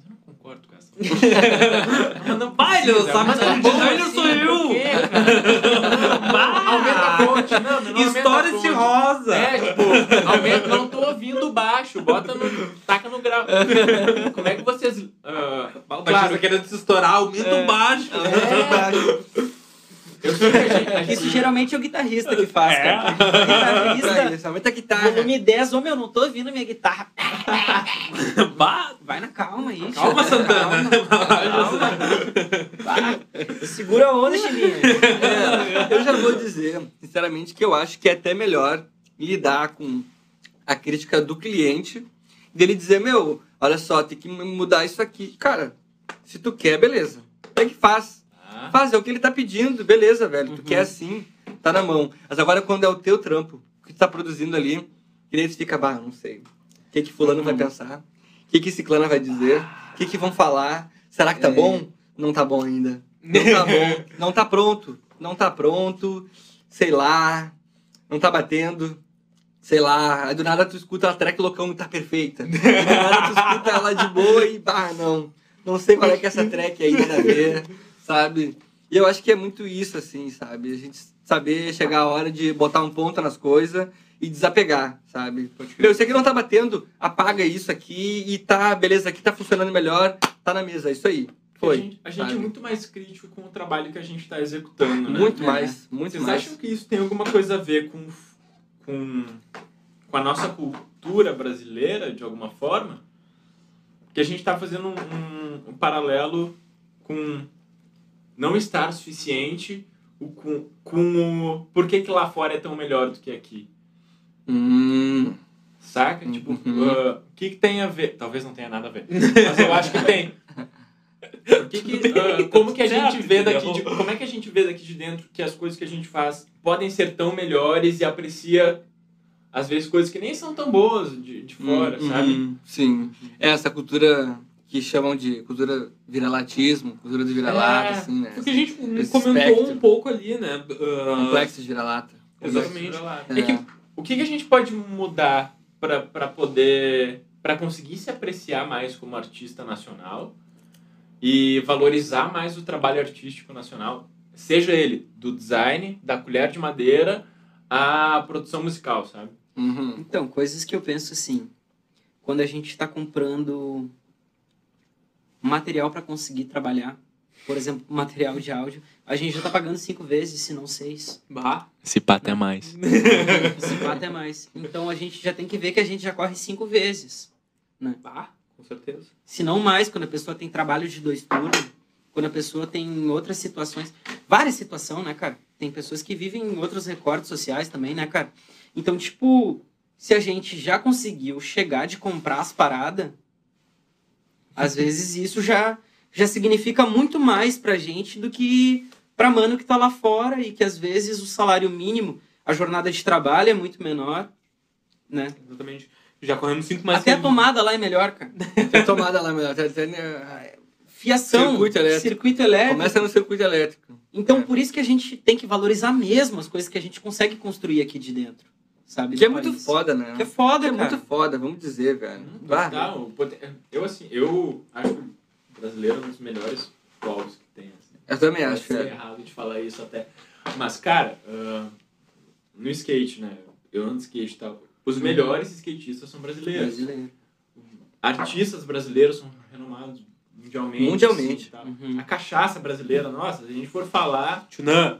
Tchunan. Pelo amor de Deus. do Brasil é muito foda, velho. Tudo que o Uhum. Brasil faz é, é excepcional. Mas aí que tá, eu acho que é um teto em qualquer campo que a gente for citar, tipo, Qualquer campo. vai ter um brasileiro em alguma Exato, coisa desempenhando, cara. tipo, é entre os top diferenciado. 3, tá ligado? É, meu. entre os cabeças. Exato, os cabeça. Até falando de Bitcoin, né? Um dos, dos de umas, uma das empresas, maior mineradora de Bitcoin que tem no mundo, que é lá na Ucrânia, o dono é um brasileiro. Tá ligado? brasileiro é Bizarro. Bom, cultura de TikTok, foi mal, galera. Eu acho que é. Vou o- parar por aí. O, o Brasil, o povo brasileiro, tem um. E não é querer glamorizar, mas tipo, tem um potencial de adaptabilidade das suas situações. Meu, a gente não conseguiu pendurar a cortina, pega uma vara de qualquer jeito ali e amarra um barbante. Uhum. Ah, legítimo dá pra fazer. E faz conta faz. que não foi assim que a gente fez essa cortina no fundo de vocês. É uma situação hipotética, tá, pessoal? situação hipotética. Não, isso não aconteceu. Faz de conta que não é Isso faz de conta. aconteceu. E não, super deu certo, funcione e segue o baile, sabe? Segue o baile, é isso. Uhum. É isso, cara. Total, É. massa. Cara, eu quero saber, a gente falou um, um pouco das referências eh, de DJs e tudo mais, e, putz, eu sou muito pilhado em música, escuto música pra caralho, consumo muita música. Tem algum CD específico que vocês mais escutaram na vida de vocês, assim? Eu faço essa pergunta porque, tipo, Legal. Pra mim foi, sem dúvida alguma, o chocolate Starfish Hot Dog Flavor Water do Limp Bizkit, tá ligado? Que, tipo, eu tenho que falar rapidinho porque eles colocaram tudo junto e é como se fosse uma palavra só, tá ligado? E, putz, eu escutei pra caramba na- naquela febre ali do new metal dos anos 2000, tá ligado? Quando Aham. o metal começou a flertar com o rap, putz, eu escutei muito aquilo ali. Uhum. E tem algum CD específico que vocês ficaram no repeat muito tempo? assim? Cara, o CD acho que eu mais escutei na minha vida inteira, que eu escuto até hoje, é nada como um dia após outro dia, os Racionais, velho. Ah, Não, isso aí fácil, eu... vai escutar com a mão no peito, né? Que é Não, eu tô com a mão no peito, velho. Acho que desde os meus oito anos de idade, Sério, vai demais. desde vai, muito, muito novo, assim, tem muito esse disco e até hoje... Aquele bagulho que eu boto, assim, pra, tipo, vibrar, assim mesmo, sabe? Pode crer, toca lá pra Toca, cima. é, tocar lá pra cima e ficar aqui, sabe, respirando e escutando. Pode crer. Acho que é esse, esse disco. Também? Acompanha? Cara, eu acho que sim. Difícil não ser mesmo São a muitos resposta. né? Se um escuta, o outro tá na volta. Um fone pra cada um aqui. Discman, Discman, né? Tinha o Discmanzinho dos Pode dois crer. ali, gente ouvia, né? Tinha irmão, não sei se todo mundo se ligou, mas a gente tinha irmão, então a gente cresceu junto, comia a mesma crer. comida. Uhum. Cara, essa transição da, Tinha da o mídia- mesmo Discman. Discman. essa transição da mídia física pra, pra digital, vocês ainda têm muito CD, porque eu. Nossa! É? Muito Putz, CD, da hora, porque eu tenho muita velho, bolachinha muito lá, CD. cara. Eu tenho uma parede de Muito disco CD, em muito. LP, É, muito LP LP, também. Disco, muito, muito disco, velho. Mas e com que frequência vocês botam pra escutar isso? Cara, pouca, pouquíssima. É que agora com mídia digital já tá ali É. os monitores de referência, É. tudo montado no estúdio. E tá então... tão empoeirado também, meus É. CD tudo. Esses dias eu tô com uma. CDJ lá em casa, eu comecei a botar os discos tudo ali. Cara, um monte de disco assim, sabe? E. Às vezes o cara é cara, descuidado, nossa. ele vai deixando É, vai- ali. ele, ele, tipo, nem é tá descuidado, tudo- ele só deixa no lado. Só que É, a gente vai numa curva. É. e daí acumula pó, e daí... Mas é, mas A é que gente tem- mora numa curva. é que o vento para na curva, né?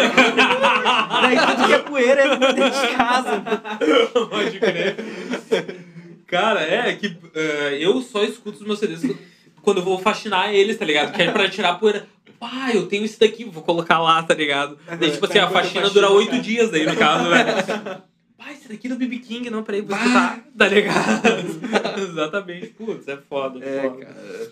Mas é que tem músicas também que elas tocam melhor ou que, né, criam um clima melhor quando elas estão tocando no LP. Claro. Quando elas estão tocando no, no, no toca-disco, enfim. Não, De qualquer o jeito. LP principalmente. LP, né? principalmente, com chiadinho, certeza, né? o chiadinho. É, nossa. As folhas secas no fundo, né? Tem o brother folhas meu. É fechar o olho, tu Vai volta falar. 40 Nossa, é incrível, é né? incrível, é incrível. Realmente é incrível, velho. Tem um brother meu que fala é. muito isso. Ah, não, bacana e tal, qualidade boa, mas não tem as folhas secas no fundo. Não,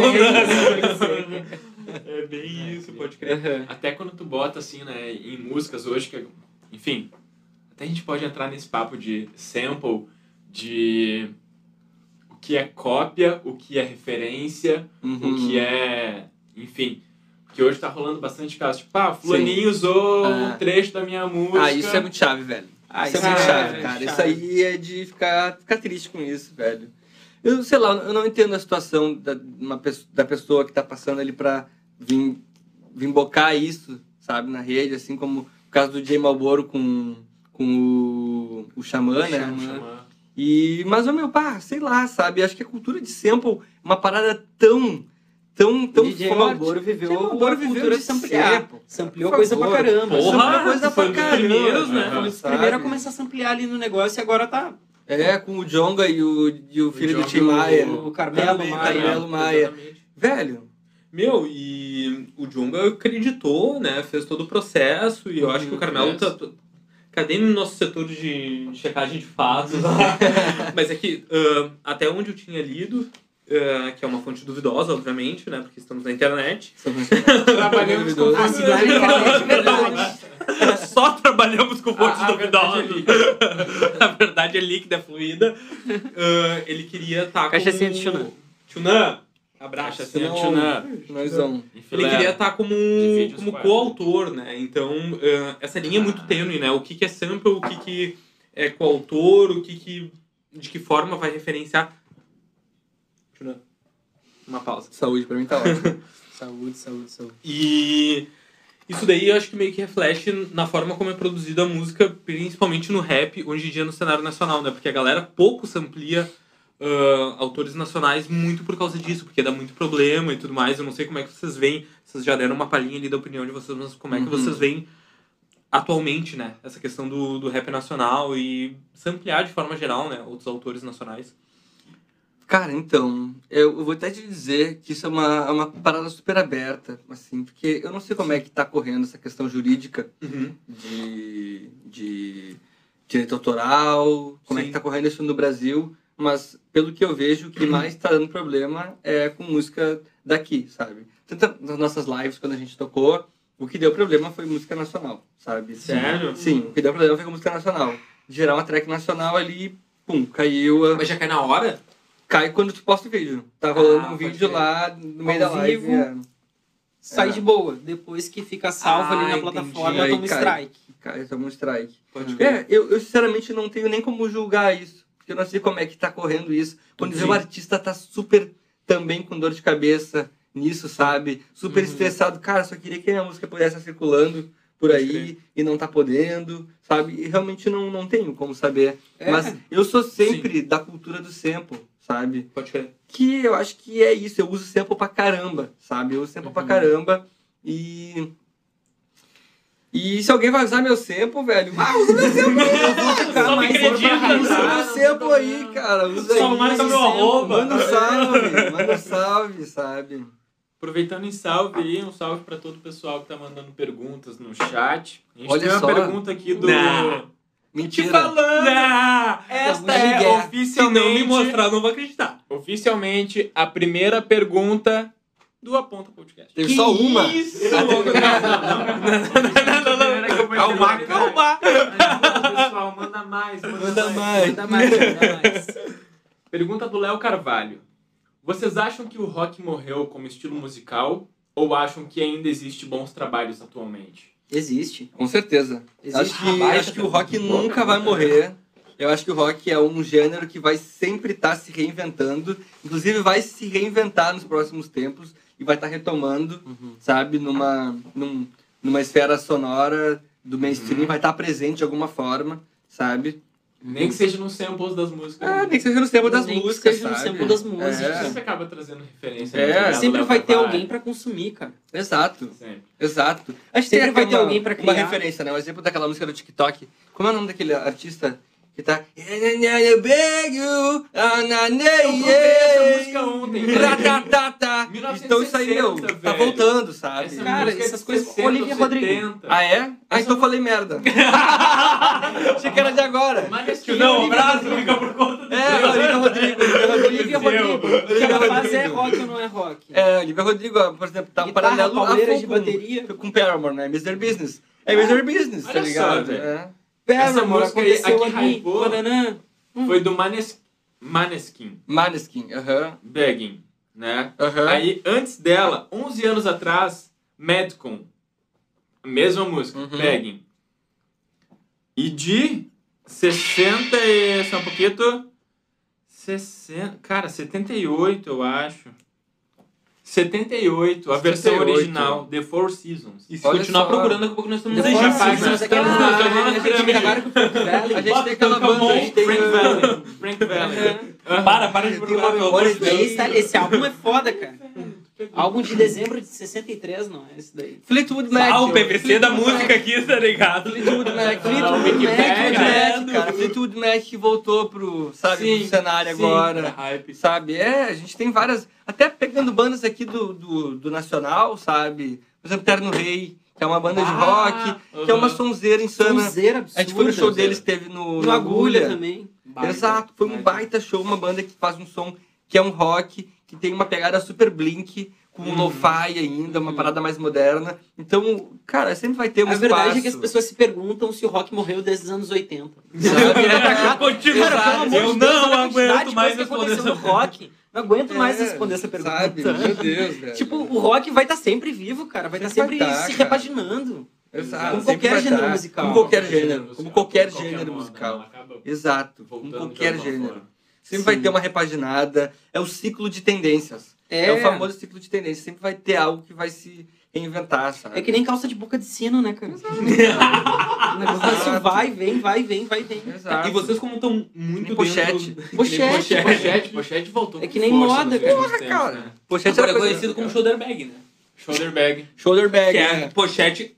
Olha ali, ó. É uma Olha ali, namorada ó. maravilhosa. É Que saiu da cintura e foi com o ombro. Ah, Que ela isso só fez aqui, né? É, Aham. só pendurou aqui no bracinho. É, E falando de É que é melhor pra correr, né? Os tempos estão mais rápidos. Fica mais rápido.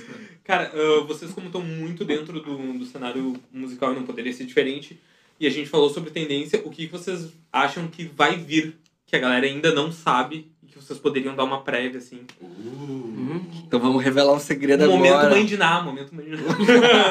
Tá, mas você tá falando aqui. no sentido mais de tendência musical ou no sentido mais de produção individual? Ou poderia ser os dois, né? Pode ser os dois, acho que sim. Cara, eu acho que nada vai ser inventado, sabe? Mas uma coisa que eu acho que vai voltar bastante como tendência, principalmente no dito mainstream, é, por exemplo, a cultura do Miami Bass, do funk pancadão, sabe? É. Por exemplo, aquela onda do Furacão 2000. Digo isso dentro do cenário brasileiro, Tá. sabe? E vejo que também no internacional tem algumas músicas que estão acontecendo nesse sentido. Uma coisa que eu vejo nas músicas internacionais é que tu vê aquele assunto que a gente estava tendo antes, células rítmicas. Sim. Tu tem várias células rítmicas dentro de uma mesma música. Tu tem boom bap, tu tem trap, tu tem boom trap, tu tem Miami Bass dentro da mesma música, sabe? Então, eu vejo que cada vez mais tá acontecendo isso dentro de tendências de, de grandes hits, assim, né? Sim, sim, com certeza. Um pouco daquela ideia de que nada se cria, mas tudo se transforma. É. né? Exato. Assim, eu vou pegar o, o boom bap, vou misturar com... Exato. E vou botar uns elementos instrumenta eletrônicos, vou naquele misturar. É, e tu cara. cria alguma coisa nova. E tu Uhum. transforma isso em algo novo. Eu acho que o rock, ele entrou nos últimos tempos na música contemporânea, acabou trazendo muito como referência do, do, do que se fazer, de como se fazer, sabe? Uhum. Total, velho. E, e o Por funk. O funk é o semblante do Brasil, né, cara? Vamos, vamos pensar, o funk é o semblante do Brasil, velho. Olha que ritmo foda, perfeito, sabe? A gente vê muito funk acontecendo na música eletrônica também, sabe? Principalmente no underground, a gente vê o como é importante ter essa localização, sabe? E o como, o como tem esse, esse feedback de fora, sabe? De produtores, DJs de fora, como eles compram música brasileira de música eletrônica, quando tem isso do funk tá proativo. Vários DJs aqui, o DJ Félix, PV5000, sabe? Que botam muito o Nogueira, no, no- Nogueira, sabe? Meu, que botam muito esse elemento do funk dentro das suas ah, produções, Sim. a celulose também. Uhum. E que isso é uma maneira de localizar pra música, pra musicalidade, sabe? Identidade Tu- brasileira. Identidade brasileira. também, né? Identidade brasileira, velho. Sabe? E, meu, funk é muito foda, velho. Quem aqui não gosta de funk, Ah, né? pelo amor de Deus, pelo amor de Deus, eu três da manhã, É, eu quem, não, suspeito quem não gosta de escutar um funk? Cara, um funkzinho, Eu cara. nem lembro, fala comigo. As Nem- primeiras, meu as Deus. primeiras vezes que eu escutei um Cara. funkão assim no carro, sabe? Coroa era bem PA, botou um CD assim, Pueguinha Pocotó. Nossa. Um dos primeiros que eu lá. Pogotá, Pogotá, Pogotá. Denis é, DJ? é? É Denis DJ? Eu acho que é Denis DJ, não tenho certeza. O que, que é isso? Que negócio demais, Se não é, velho. acabou de ser, né? Se não é, parabéns.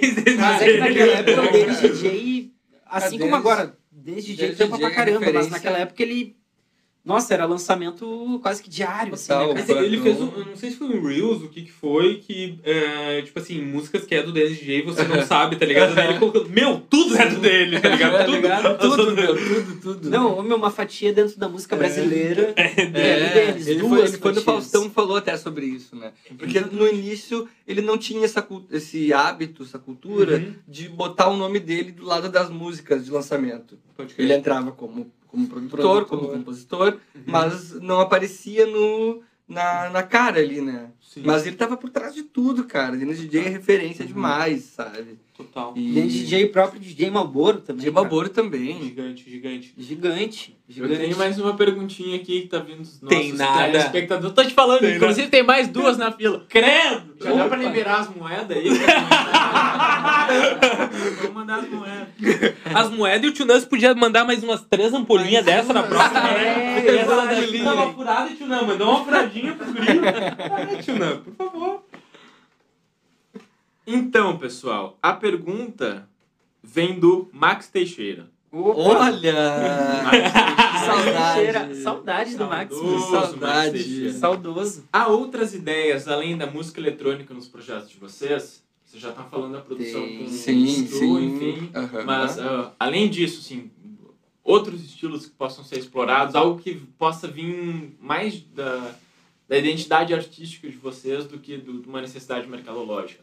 Então, pensando, parando para falar super disso, a Sabará, ela tem como um conceito central o urbanismo, a música urbana, a música urbana. A gente Uhum. preza por isso, sabe? Uhum. Ah, então, muito que cai para nós é a música eletrônica, o hip hop, o, o, o, o trap, o rap, o funk, sabe? Isso para nós soa muito urbano e é o que é o que instiga a gente, sabe? É o que E, a gente tipo, a maioria das pessoas que tem nos procurado, assim, pra gravar são pessoas que são desse estilo Desse estilo musical, musical. assim, né? O R&B também. né? R&B pra caramba. R&B é também. full também. então. A galera da AIA.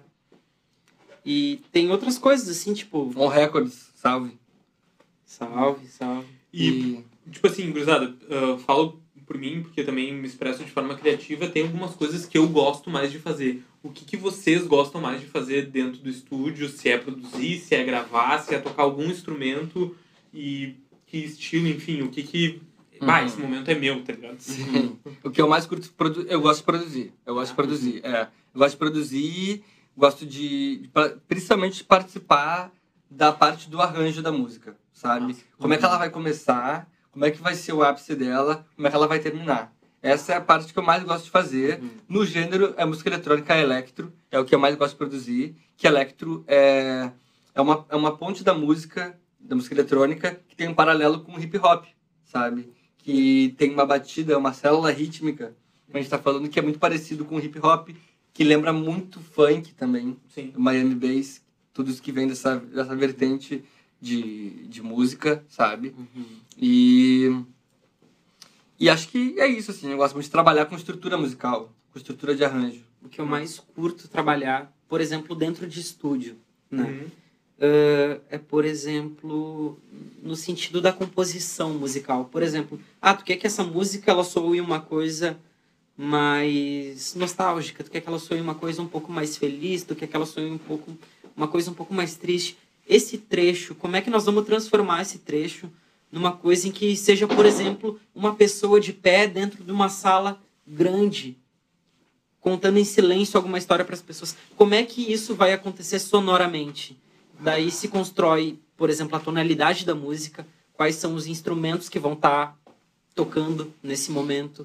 Eu gosto de pensar nessas coisas assim. Isso me lembrou um pouco do teto do ASMR, né? Que a Ah, gente fala uhum. pertinho no ouvido. e a sensação que aquele clima te cria. Tipo, ah, o, Uhum. tu fecha o olho tem um barbeiro cortando teu cabelo na É muito louco isso. É muito É louco. daí né? acaba entrando na música também. Tipo, quando tem um trecho que fala mais pertinho Uhum, microfone, uhum. mais narrado, mais tal. Ou quando é uma coisa mais cantada, mais gritada, mais forte. O, clima que essas coisas passam pro... E às vezes até se é uma música com letra, o que que esse textual tá te contando? Como é que a câmera vai chegar até o rosto dessa personagem? É uma personagem, é um objeto, né? Então a música, às vezes ela funciona como os ouvidos são uma câmera de quem tá ouvindo a música, né? E como é que vai chegar essa câmera, né? O que que tá contando essa história? Como é que é esse roteiro, né? São nessas coisas que eu gosto de prestar atenção dentro de uma Massa. música quando eu tô gravando no estúdio. Pensando nesse sentido, então, de como que as pessoas vão receber esse conteúdo, como ele se torna mais mercadológico, eu vou trazer mais uma pergunta, Opa. do outra do Léo Carvalho. Eu já tô confiando já. Em algum momento eu desconfiei. Eu te mostro Não, não, não, não. Olha aqui, olha aqui, Agora não, agora eu tô confiando. A gente tinha falado antes de poesia acústica, né? Quanto tempo demora em média para fazer uma música de 10 minutos como poesia acústica 11? Porra, depende. Ah, Por exemplo, É, que, daí- É que a gravação entra do poesia acústica- poesia É, o que, eu vou dizer? é que o poesia acústica, ele tem uma base. Ele tem uma base. Tem uma base. Pra tu produzir aquele beat, às vezes pode demorar uma hora, duas horas, um dia. Depende de quem tá produzindo. Mas daí, são, sei lá, oito pessoas que vão gravar a voz, elas vão receber o beat anteriormente. Imagino que seja assim. Nunca trabalhei na produção do Poesia Acústica. Mas imagino que essa talvez fosse a maneira mais fácil de trabalhar isso. Sim. Tu constrói a base da música e manda pro artista, por exemplo, minutagem tal até tal, é tu que vai cantar. Constrói aí, dá o canetaço, Aham. e daí quando for gravar o clipe, meu, vai ser, sei lá, uma Então, diária. mesa ali. Uma diária, tá Uma ligado? diária. Mas é que o trabalho vem de produção- antes, é, né? A produção vem de A antes. produção ela já, já vem acontecendo. Constrói né? o beat ali, pode demorar um, dois dias, não sei. É. Depende de quem tá produzindo. É, quando as pessoas estão à frente do projeto, É. depende de muita coisa. Depende de muita coisa. Eu tava vendo esses dias um, o podcast do Rap Falando, acho que era, pode ser. E daí falaram exatamente isso. O Rashid falou que ele ia fazer uma música com o Mano Brown e as, as três primeiras diárias de estúdio, eles nem entraram pra gravar nada, eles estavam só decidindo pra onde é que ia a música Uhum. e de que forma ela ia. Tá, vai ser música nacional, tá, batemos, vai ser um- uma base de música nacional. Mas vai ser ah, uma levada mais soul, mais black, que nem Tim Maia, Cassiano, vai ser uma Uhum. coisa mais samba rock, Uhum. que nem Jorge Ben, tipo, pra onde é que a gente vai Catando as conduzir ela? referências, né? Porque são coisas Exatamente. muito diferentes. né? Exatamente. Quanto mais claro tu tiver isso, Mais antes fácil de vai começar a ser. produzir, mais fácil vai ser. Tu, tu Saber pra precisa- onde tu ir.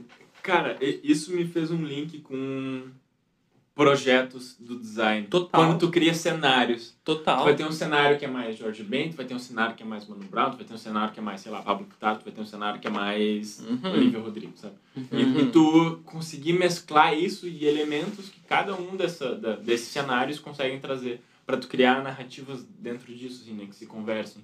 Para tornar, de alguma forma, comercial, vendável, de alguma forma.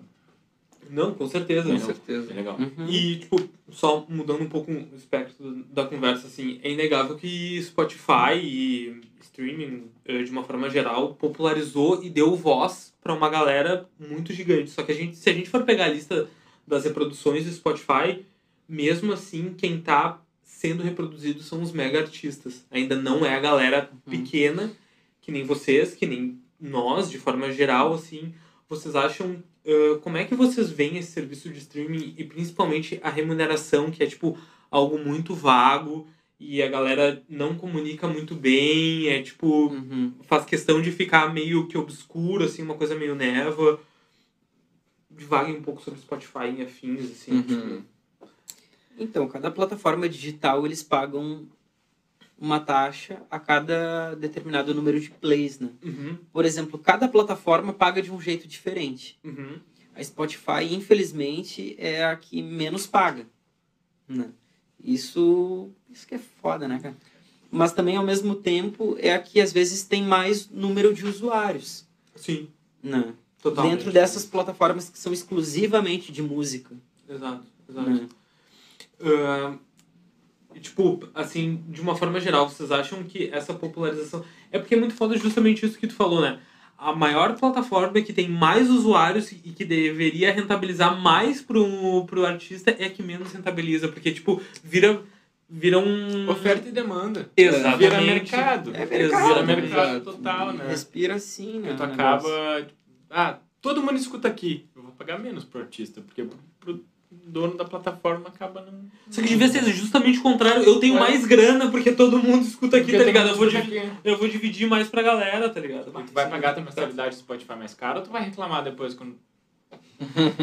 Sabe Tô num como é que- plano família de uma família que não é minha, né? Já vamos começar Vamos por aí. né, Famílias que não Essa, são chegar, minhas. essa daí é a mão invisível do capitalismo dos Exatamente. liberalistas falam, tá ligado? É o Ah, meme cara. do, do pra longa. Nosso Spotify, tá ligado? Nossa, é isso, tá ligado? É isso. É isso. Isso que é foda, cara.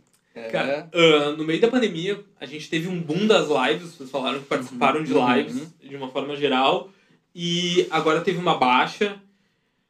Como é que vocês veem a saída da, da galera da música pra pandemia? Porque, assim, a gente. Tá, tudo bem, tem vacina e tudo mais, não vamos entrar na, na questão de Covid e pandemia, mas a gente não vê. Porque, assim, o lazer e a aglomeração, de fato, vai ser uma das últimas coisas a voltar, né? Infelizmente. Infelizmente vai. E como é que vai ser a saída para os artistas, para a produção musical até lá?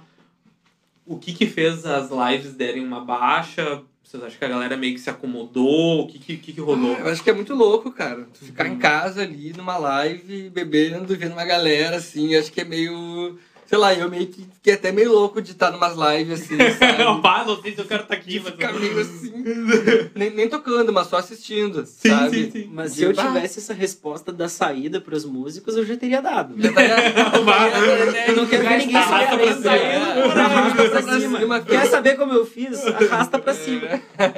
Tem um monte de gente dizendo isso, mas ninguém, de fato, se não for pra ganhar o dinheiro ali, vai dar essa resposta, né, cara? Pode crer. Porque ah, uma galera investiu grana em live porque, querendo ou não, em algum momento foi uma novidade muito grande. É. Enfim, o formato já existia, mas a galera tá em- obrigada a estar em casa e num tédio e ser quase que obrigado Uhum. a ver a live, Uhum. foi um boom, né? E daí meio que passou, né? Então, É, não sei. É porque foi aquela coisa assim, começou muito esse, Flexibilização também, né? esse boom das lives e, e a galera, muitos artistas começaram a usar as lives até para como uma maneira de ah, como é que eu posso dizer de Engajar. viralizar, né, engajar. O Exato. cara faz uma live ali, dá um monte de ladaia na live, vira meme, né? Vira meme. viu Isso muito acontecendo no cenário sertanejo. Total. E, Ludmilla caindo na piscina. Foi ela Nossa, caiu é, na a piscina. cara na piscina, ela Ludmilla. caiu na piscina, é, exato. Então foi muito disso, assim, tu, tu arrumar essa, esse meio pra viralizar, né? Virar meme. Hoje em dia virar meme é estourar, né, cara? Consegue virar um meme, ele tá.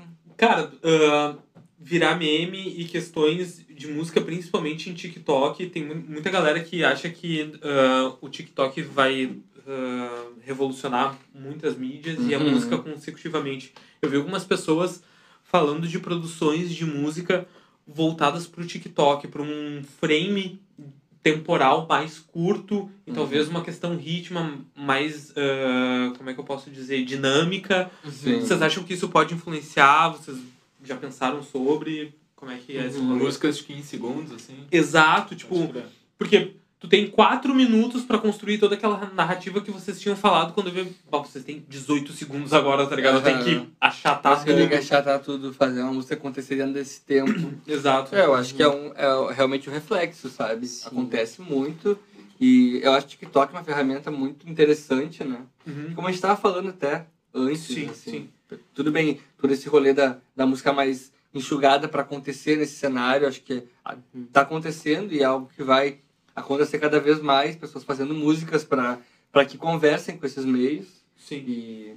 Mas Às essa é uma coisa um pouco antiga também, né? Tipo, É, de, por exemplo, quando ainda era muito forte essa coisa assim de gravadora e contrato com gravadora, quando tinha o pessoal da curadoria da gravadora, eles iam julgar 30 segundos da tua música.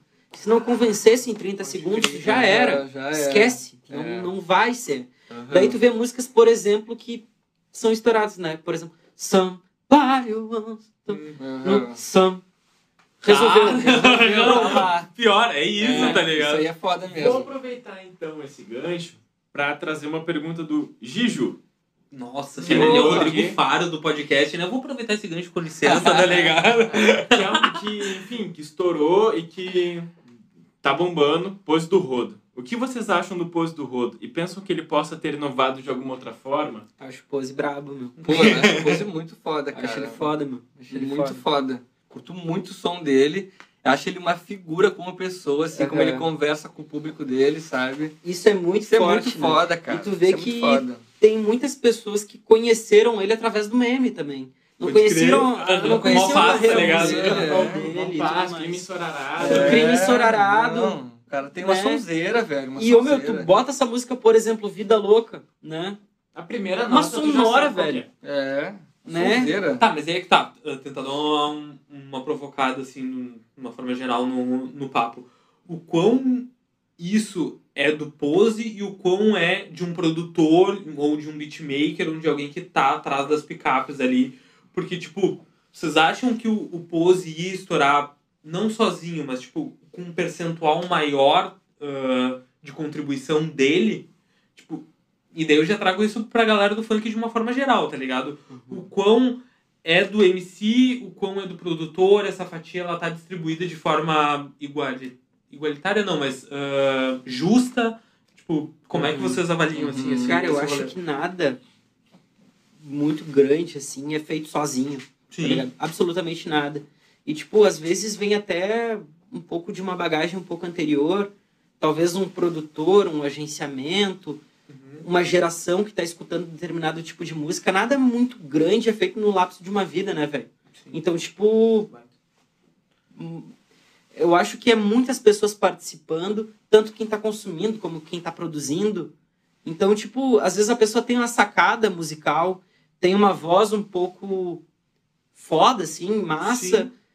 faz umas letras legal, assim, e, tipo, rola identificação. Identificação. Então, tipo, não é isso. só uma pessoa que está compondo uma música e chegou a ponto de ter, sei lá, quantos milhões de ouvintes mensais, né?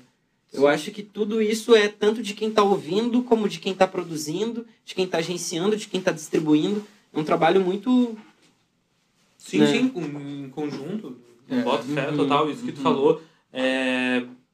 Como é que é? Nada que é muito grande é feito num, No lapso de uma vida. É Dá vontade isso. de tatuar isso daí. né? Alô, tatuadores que estão online. Tô ganhando patrocinador de tatuagem agora. Cachaça nós já. Mas não, bo- boto Não, é fé.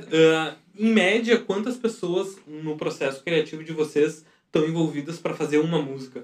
De uma forma, não especificamente, né? Mas em média da Sim. galera que o, Ah, o só, trampo só, só vocês- fazer uma. Desculpa. Uhum. Só fazer um asterisco so- sobre a visão comercial que o produtor tem sobre a música. Que às vezes o artista chega com algo para ser lapidado e o produtor ele consegue dar uma visão comercial de tipo, não, nesse, desse, dessa forma ela vai ser vendida melhor, ela vai ser mais aceita pelo público, teu, porque ele faz uma interpretação de público, ele entende o nicho de, de conteúdo que tu tá é, entregando de alguma forma. Então isso, eu acho que tem uma visão muito mais comercial do produtor sobre o produto que está sendo desenvolvido do que do artista. Porque talvez, talvez, estou supondo, o artista entregaria algo não tão comercial que não fosse consumido por tanta gente do que o que o produtor é capaz de fazer com aquilo que ele recebeu pedra bruta ainda, sabe? Sim, talvez tenha uma visão, mais uma experiência para saber É, tocar aquilo, né?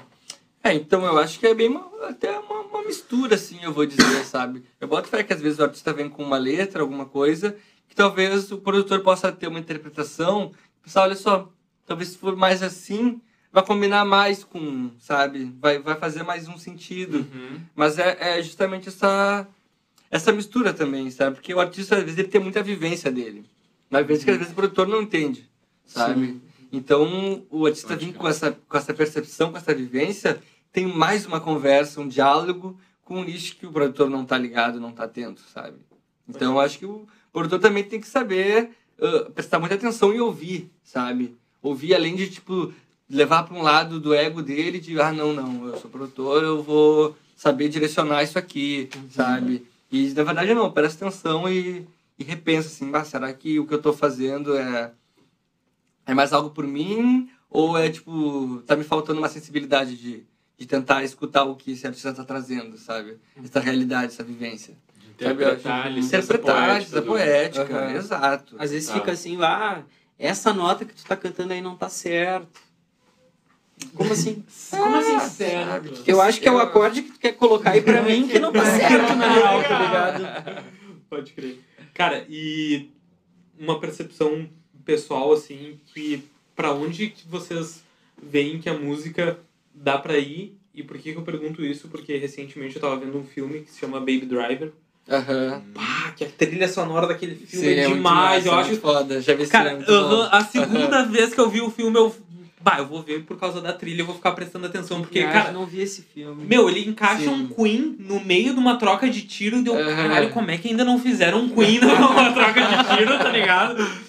E, bah, e, eh, enfim, o personagem principal, ele tem um teto que ele tem uma deficiência auditiva dele tá sempre escutando música, tá ligado? Ele tem vários iPods e tal, então Aham. a relação do filme com a música é muito, muito eh, intrínseca. Sim, é muito foda. É muito, foda. E daí, muito foda. um filme também que eu. A primeira vez que eu tive esse teto foi vendo Tarzan, deu. Bah, mas que som massa, né? Tipo, é uma coisa. John Williams, John Williams. John Aham, Williams, exatamente. E deu. Tá, não, mas é música, é barulho. Não, mas é um barulho meio ritmado, então eu acho que é música. Isso daí meio que dá um link pra uma segunda coisa. Aham. Quando, quando que deixa de ser barulho e se torna música? O que a música foi descoberta? Ela foi inventada? Qual a percepção de vocês sobre música e sobre barulho de uma forma geral? Mas a Nossa. música, a, a música Porra. principal do Tarzan é do Phil Collins. Exatamente, Phil exatamente. Collins. É, qual, Collins. música? É... Ah, não Ele não esperava o rebote! Ele defendeu. Segurou. Isso aí. Que é o Phil Collins cantando, né? Não, não me lembro. Vou pesquisar. Vou Ah, é verdade, que ele canta. Aham. Exatamente. Atento. Já até puxa é pra nós aí, né? ver se é, se é John Williams mesmo. John Williams, acho que é Jurassic Park John Williams. Não sei se é Tarzan, eu tô Eu falando. tenho experiência com isso. Eu digo, o que que é música e o que é barulho? A gente tava jogando uma vez, eu vou pra praia. E vou levar uma bicicleta. É, e o critério era só coisas que imitam notas musicais. E eu entrei num, numa Peraí, viagem, O que, que é uma Ah, nota musical? total. Tipo assim, O que, que é uma nota? que nota é isso? Por Ele exemplo, ressoa o metal. ressoa É. o metal, tem uma nota ali. Mas, por exemplo, às vezes coisas que são mais. Esses timbres assim são chamados idiofônicos, né? Idiofônicos. Que são Eles não têm uma que nota uma específica. altura, né? Porém, se tu for jogar isso num espectro sonoro, É. isso é uma frequência. Isso tem um campo de frequência dentro de um determinado campo de hertz, né? Tá de 0 a 20 mil hertz. Sim. Até mais, sabe? Então, mas a gente não percebe. Mas, enfim, isso tá dentro de um campo, e se tu jogar isso vai bater num, num hertz ali, ele vai ter, vai estar dentro de um campo sonoro. Qual vai ser a nota disso, sabe? Então, nota é um termo que a gente usou para acho que para formular o, som, sabe? Para formular o som para ser mais comunicável. Ficar mais fácil de dizer, meu, toca um lá e. Ah, tá, beleza, eu sei que lá é essa frequência aqui. É só uma referência Uma para que referência, uma é. comunicação. Referência Teoria bem musical- europeia, na real. É, bem ô, meu, europeia. teoria bem... musical é um negócio extremamente europeu e tá É. aí só pra explicar um negócio que tá aí há muito antes. Ah, muito sabe, antes da isso gente é- se reconhecer enquanto ser humano, bípede. Exato, É Tá ligado? exato. Meu, tu vê os passarinhos, Sabe? Musicalidade foda pra caramba, meu. Porque eu, isso daí eu É. lembro ah, que eu tenho uma referência assim da infância que o meu coroa sempre escutou muito rock e tal, tudo mais. Uma das bandas que ele curte pra caralho é Led Zeppelin. E daí ele comprou, ah, acho que meio sem saber, assim, foi meio que uma coincidência. Quer dizer, coincidência não, ele comprou um CD que era do Jimmy Page e do Robert Plant, só que ele achou que era mais ah, do Led Zeppelin, e é um projeto paralelo que eles tiveram, e eles gravaram um CD que é com uma banda indiana. Só que, meu, os instrumentos Tem um completamente deles no diferentes. Marrocos Diferente, também. né? Exatamente. Muito foda, Foda. muito foda. E daí, bah, vamos escutar um CD de rock, colocou lá aqueles alaúde com Não. mil notas e umas, uns Hare Krishna no rolê. Bah, não, mas peraí, tá ligado? Mas não é é aí, Zeppelin. não é LED. Só Cadê que- o John Bonham? Cadê? Cadê? Já é uma loucura rítmica, né? Já é uma polirritmia lá. Exatamente. É, Led Zeppelin é uma puta referência a full, Ah, cara. demais, foi isso que vocês falaram. Tira total desse espectro ah, eurocentrado e vai para um outro campo e Sim. que tem uma conotação, tem um referencial completamente diferente, tanto de instrumento quanto de leitura, quanto. Uhum. E, bah, meio que E às um vezes nó tu divide isso em Oriente e Ocidente, né? Porque no Ocidente a gente tem 12 notas musicais. Dó, Dó sustenido, Ré, Ré sustenido, nananana. Tu vai pro Oriente, cara, tem umas notas assim, como é que eu vou dar o nome disso aqui? Onde é que eu começo? Eu, eu- eu até não, não sou estudioso dessa música oriental, tá ligado? E imagino que eles tenham nomificação ah, e notação pra tudo isso, mas Sim. eu não entendo muito bem. E até às vezes não consigo diferenciar, meu ouvido não é capaz de compreender, às vezes, a diferença de um coma para outro, né? Que esses microtons, assim, que pra eles às vezes é uma coisa, ah, tá, não, isso daí é isso aí. E pra mim, ah, Como é que é? como é que é? Então, tipo, é diferenças culturais, né? São diferenças Ah, é culturais. incrível, é incrível, cara. Tá, e isso dentro desse espectro es- extremamente técnico e tudo mais. E a galera do K-pop? Rola, ah, porque querendo ou não, tem, é uma cultura oriental, Uhum, atinge muita gente e tem muito preconceito. Uhum. É uma cultura oriental, mas bem mais globalizada, né? Num sentido, assim, de, de música pop, também, Música né? pop, Como diz boy o próprio band, nome. né? Exatamente. né? Ter personagens dentro de, um, de, uma, É. de uma banda, né? E, e jogar com esse, esse lance ar- artístico, teatral até, sabe? Porque eu falo de, de uma forma muito, Eu, eu muito sou, ignorante, tá eu, sou, ligado? eu, eu também, velho. Eu, Eu sou, sou muito bem- ignorante por K-pop. Eu não conheço muito, Eu assisti tá um documentário da Netflix nada, uma vez verdade. que falava sobre K-pop. Já é o que é tem mais que informação de todos nós aqui. né? Sem Mas então eu sei muito pouco, eu só conheço BTS. BTS sei que existe, sei que existe. Conhe- Já Exatamente. ouvi músicas, mas tipo, nunca parei pra escutar, nem pra, sabe... Mas é é, algo bem mais voltado, que tu falou, mundialmente, né? Sim. É que bem mais globalizado, assim. Sim, tu vê que é muito mais pop do que eh, globalizado do que propriamente. orientado. Cara, eu não conheço música coreana tradicional, pra falar a verdade. Então, Uhum. tipo, qualquer coisa que eu falar sobre K-pop, tu esquece, porque eu não sei nada, né, cara? Ah, total. Então, Uhum. tipo, vou ficar devendo. Eu vou Ah, escutar, vou estudar e como daqui a pouco em produtores, outra edição. encontraram nossas falhas como produtores. É. Não, não, não tudo tão bem, ligados cara. Eu- fiquei refletindo aqui sobre a música tradicional coreana, por exemplo. Sul-coreana, K-pop- é. É, sul-coreana. Porque tu, tem, tu não tem a música ah, tradicional brasileira, tu tem a música popular brasileira, mas se a gente for analisar isso hoje, ela é diferente da música, tra- música popular brasileira de alguns anos atrás. Ela se transformou e ela transita por, dir- por diversos ritmos diferentes. Uhum. Vai do funk ao samba, ao pagode, ao, ao a MPB, enfim, de alguma forma, a bossa. Popular é transitório, Tu né? vê que tem Popular é transitório. Tu vê que tem é frentes, né, cara? Tem gente que diz que MPB é uma coisa, né? E que música popular brasileira, se tu for separar das, siglas, já é outra coisa, né? Tipo, tem gente que diz que funk não é MPB, né? Mas o que, que é música popular brasileira?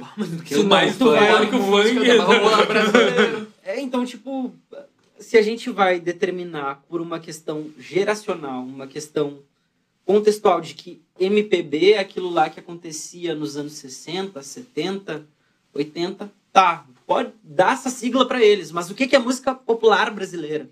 Se não funk, se não sertanejo, brega funk e tudo isso que tá acontecendo agora, mais popular do que isso, então a gente vai chamar MPB de erudito né? Então, Exatamente. tipo. São essas coisas assim, tá, vocês querem tanto essa sigla MPB, pega pra vocês, né? Então, tipo, mas vamos falar de que que é música popular brasileira, né? E isso daí vai passando de geração pra geração.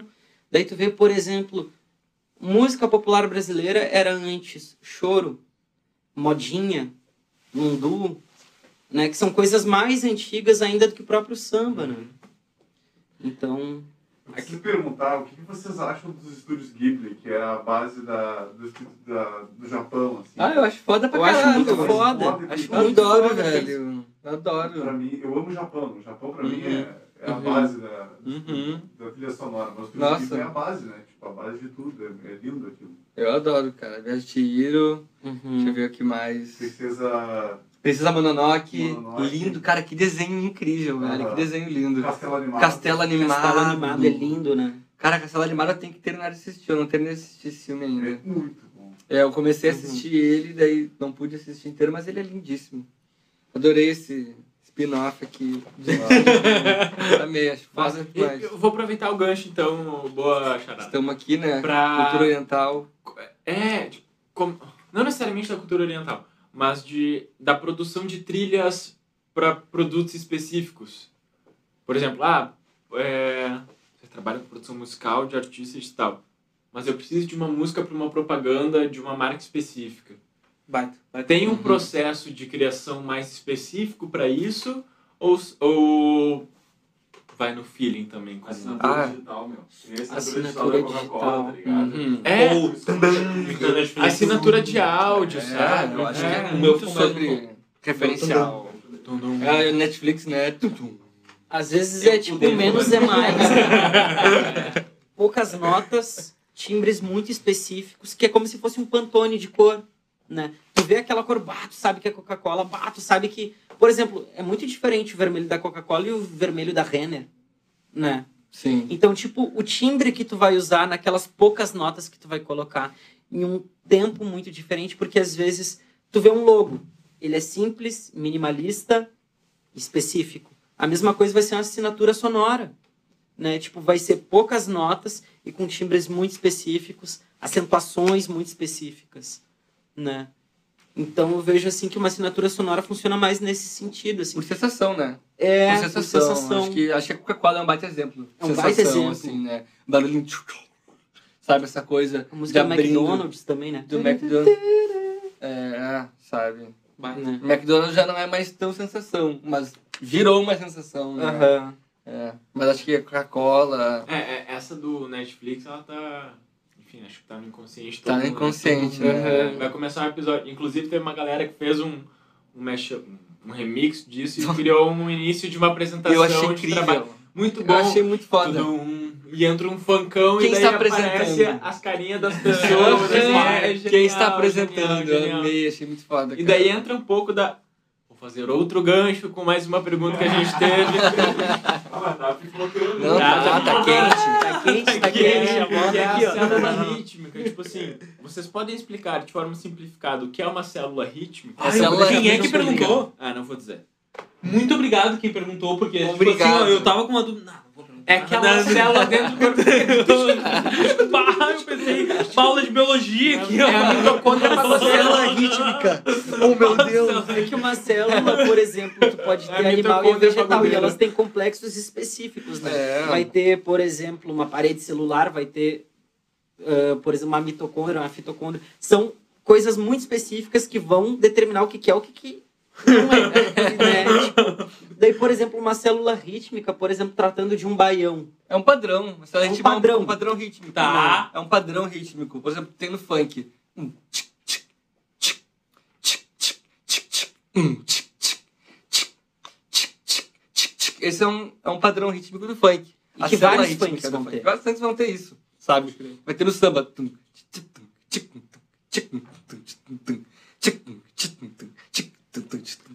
Sabe? Vai ter essa clave, essa, essa coisa que vai ter essa, essa coisa rítmica que vai manter, sabe? Sim. Vai ter no baião também, vai falar.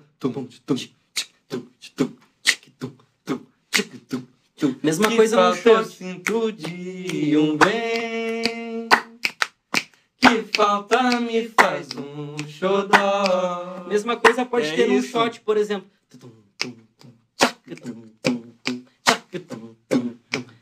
Aí tu vai ter vários Vai ter shots que vão vários. seguir esse mesmo padrão rítmico. Né? Exato. Daí da Do mesma- boom bap, a gente falando do boom bap, né? Boom bap ele tem boom bap, boom boom bap, boom bap, boom bap, boom Já vem bap. do nome. É né? esse padrão rítmico, Bap. do trap.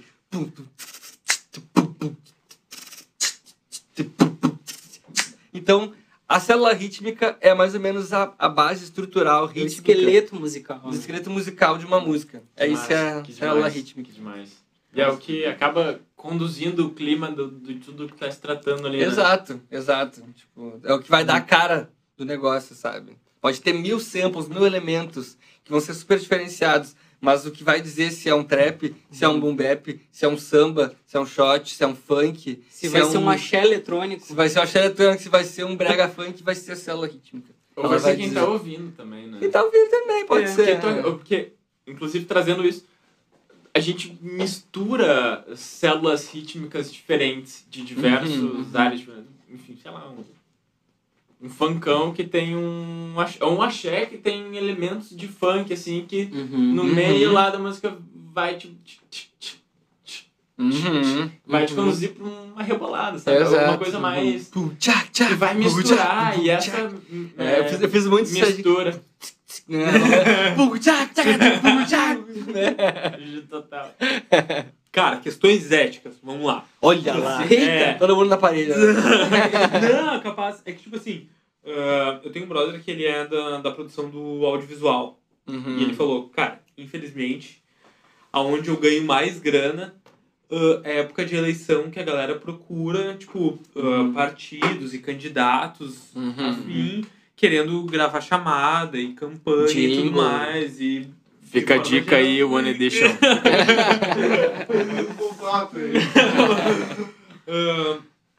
Só que eu tenho um outro brother também que diz que, por mais que é um momento que dá pra tirar mais grana, ele não faz por um princípio ético. Tem alguma coisa que vocês não fazem ah, dentro do, desse ramo musical, de produções ah, áudio, por causa dos princípios éticos? Vocês já se pegaram nesse conflito? Já, já me Já, peguei nesse já, conflito, já. me peguei. Uma vez gravei uma música pra um. Gravei uma música pra uma banda Uhum. e a gente terminou de gravar o som. E esse amigo tem um estúdio, a gente gravou esse, essa música. E ele perguntou, galera, ah, a pessoa que é do gabinete do Melo quer usar a música de vocês pra fazer um, um trampo. E eu, bah, na hora já que não. Vaza. Nem me Não questionei, só não vai. Nem perguntei o cachê. Só falei, meu, não pilho. Melhor não, quero perguntar, ter- né? Vai que daí balança. E falaram depois, falaram depois era uma miséria, tá Ah, ligado? show. Ah, normal, Tá tu acha que essa galera valoriza a arte? Imagina, né? Melo valorizando arte. Então foi nas horas, falei, meu, não pilho, achei esse cara um safado, sem noção, filha da puta. Vou falar aqui Não, mesmo. Tô falando, filtro. meu, tô falando. Tá Aquele lá é um velho safado. Um né? safado, safado é nas horas, gurizada. Então eu já falei que não, não. E Foi, isso foi o- a única coisa que me aconteceu, assim, de viés político, sabe? Mas E- tu já sabia quem que era o cliente. Já sabia quem era, já sabia quem era, já sabia pra quem era, né? É, se fosse pra alguém que eu apoio, de repente ia gostar. Se fosse, Claro, se fosse até até, se fosse, se me chamassem pra fazer esse trabalho, fosse Uhum. algo que não fosse colocar a minha arte, porque o que ficou em questão foi que era o- a arte que eu tava fazendo. Isso. Porque Era já isso. pegaram pronto e queriam vincular. É, né, agora eu já me queimei com o Melo. Se ele me chamar, não, vou, não, não vai dar, não vai dar. Não. Não vai chamar. Agora eu vou manter. Agora não vai chamar mesmo, é, não vai chamar, Não já, vai chamar mesmo. É, não vai chamar mesmo. não chame. Tomara que não Tomara que chame, não é, chame. porque eu ia, eu ia sabotar, ia que aguentar. Se for chamar, bota os pila pra fora. Pelo menos. É, mas eu, eu acho que o que mais ficou nesse trabalho era que era, não era uma, um, um jingle que eu tava gravando com a banda. Era um trabalho, Era uma, era uma música da banda. da banda, um trabalho, da banda. sabe? É, que que, ele ouviu e, ah, adorei, botasse no fundo. Que botar no fundo? Tá louco? Tá, mas assim. Tá É louco. que assim, não esse político em específico que- a gente já citou, se fosse um, um político que é de uma frente que vocês não acreditam e tudo mais. E olha só, a gente quer contratar vocês pra fazer um jingle pra minha campanha. Rola, não rola? Cara, eu, eu, eu acho que acho que depende assim, Depende do político, Depende, é. depende, acho que depende tipo da exposição, do grau Se de meu nome exposição. não aparecer, É, tudo isso bem. rola Eu não trabalho, trabalho é faço trabalho. Trabalho é Trabalho é trabalho. trabalho. Trabalho é Trabalho é trabalho. trabalho. Preciso trabalhar, Tá. preciso fazer, sabe? Tô fazendo um mal pra alguém aqui, não tô fazendo mal, tô gravando uma Tá música, tô gravando um jimbo. Um Quantos jimbo. zeros vão ter, né? Quantos zeros tem. É, quantos zeros tem? Eu acho que isso é uma questão, né? Todo mundo paga conta que todo mundo tem que pagar imposto. Então, tem que fazer um trampo, ver a oportunidade, que é meu valor tá pra fazer trabalho, beleza, vou fazer o trampo que eles querem, referência que eles querem. Não tô colocando meu nome no negócio, beleza, acho que é, é trabalho, sabe? Acho que o que pegou nesse trampo foi isso, sabe? E outra questão, assim, que eu me vejo muito, às vezes, uh, o Trump e sei que o, o Lourenço é assim também, tipo, bah, chegou um briefing que é de um brotherzão das antigas e tudo mais. Bah, vou fazer um precinho, né? Bah, vou ajudar, tipo, Ah, sim. bah, tô com a agenda fechada, essa pessoa eu mal conheço e é um trampo que eu não. ah, que eu não tenho muita afinidade. Bah, o preço já sobe. Tem Uhum. essa diferenciação Ah, de, tem, de com valor. certeza. né? Ah, tem. E às vezes pessoas que, que a gente talvez não seja um brother, mas alguém que a gente bota muita fé no trampo. Alguém que a gente já viu trampar, que a gente tem, nossa, eu admiro Já muito esse artista. Esse artista é muito foda, essa artista é incrível. E o já que vi ela traz o trabalho dessa pessoa também, né? Que traz. É, tipo, tu botar tipo, fé. tu botar fé. Botar fé, meu, bah, Sim. quero muito trabalhar com essa pessoa. Meu, o vou fazer, vou fazer precinho, ou às vezes vou trampar até, Até. Na, na colaboração, sabe? Na Uhum. colaboração. Às vezes, meu, n- ninguém vai botar a grana, mas vamos, vamos dividir os, os lucros dessa música. Vamos trabalhar junto Uhum. e ganhar por jabá, sabe? E fazer isso por, por. Vamos se botar fé. Sim, tu vai divulgar, eu vou divulgar, a gente vai trabalhar juntos, tu tá botando a tua energia, eu tô botando a minha, e a gente vai, vai levantar voo. Eu acho que é isso. Teve um. Desculpa, só vou colocar mais um comentário, porque eu acho que traz um pouco disso do. Da. De uma chama interna de querer produzir algo que tu te identifica, né? Uhum. Inclusive tá em espanhol o comentário. Olha Ah, só. não, não, não, não, não, não, não, não, Não, o Lourenço, ele tá. Tio Nan, por favor. Eu não falo nada de espanhol. não, não, mas tem que vir em espanhol. O comentário tá em espanhol. Depois de umas doses de cachaça e duas nenecas grandes, não dá nada. Já hacíamos música muitíssimo antes de conhecer a agricultura. Tipo, já fazíamos música Olha, muito antes de aham, fazer a aham. agricultura. Isso, com certeza. Do papo da cultura, né? É. Tipo, Aham. Só comentário na próxima vez, nem fala, só vem no espanhol que veio bem. Veio bem, Veio bem, engana bem, só fala. Ah, ia pegar de surpresa, ia pegar de surpresa. Só vem no espanhol. Ah, não, Pegou aqui no, não. no cangote. Não, só não repete, entendeu? Só não repete. Só... Nossa, não, mas é coisa linda. E o que que vocês... assim, Eu acho que é mais uma reflexão do que uma pergunta, né? Uhum. Do, tipo... Como que a cultura como que a música ela impacta na cultura que a gente vive hoje. E tem um pouco também do que a gente está falando antes de, poxa, uma dor que a gente está sentindo no momento de dificuldade política, de dificuldade cultural, de, de aparecer, enfim. Como que isso vem como movimento de de exposição cultural, de manifestação da arte, de manifestação de um, de um problema, de uma necessidade. Porque, meu, o rap, como ele veio nos últimos anos, se posicionando como uhum. botar dedo na ferida e fazer aparecer os problemas, uhum. marcou muito. Sim. O funk, como ele fez há anos atrás, enfim, o samba, como ele fez outros anos atrás também. Como que vocês veem isso como movimento de impulso cultural? Uhum. Cara, acho bem profunda essa pergunta e Profundo. bem importante. Porque, digamos assim, eu acho que o fazer musical é mais ou menos como sentar em roda e olhar no olho, tá ligado? Uma coisa muito antiga e muito importante, assim como a agricultura, né, que é muito importante pro pro caminhar da humanidade, uhum. sabe? E eu acho que como se tem feito hoje é a necessidade que a gente vai sentindo hoje, né? Por exemplo, coisas que a gente vê assim num lançamento musical. Tem gente que parou de lançar álbum de 12 faixas e tá lançando uma música por mês, né? Às vezes até por uma determinada estratégia ou por uma determinada condição, né? Uhum. Em vez de tu, por exemplo, pegar e ficar dois meses preparando um lançamento de uma música, por que, que tu não lança uma música por mês e usa os fundos que essa música que tu lançou num mês para lançar a próxima do próximo mês, né? Então acho que o fazer musical é muito de uma questão contextual, uhum. de como a sociedade respira e como o teu bolso respira também né? E como vai ser melhor feito, né? É, vai tudo por estratégia e contexto, estratégia e contexto. Até porque a música, uh, tu vai lá, tu, tu tá produzindo um álbum de 12 músicas, quando tu começou a primeira e quando tu terminou a última, tu não é mais a mesma pessoa que começou a primeira. Com certeza. Tu já é. mudou, tu já evoluiu durante aquela Sim. construção, durante, durante aquele desenvolvimento. Uhum. Eu acho que tem um pouco disso também na, na criação gráfica, assim, né, no design, de uhum. tu tá desenvolvendo algo e daí tu olha um pouco, daí tu sai, tu vai, passa um tempo, tu olha de novo, putz, mas isso aqui não era bem isso, ou, bah, isso aqui podia ser diferente, ou tal. Ou daqui a pouco não, daqui a pouco, bah, isso aqui era bem isso que eu tava querendo passar, sabe?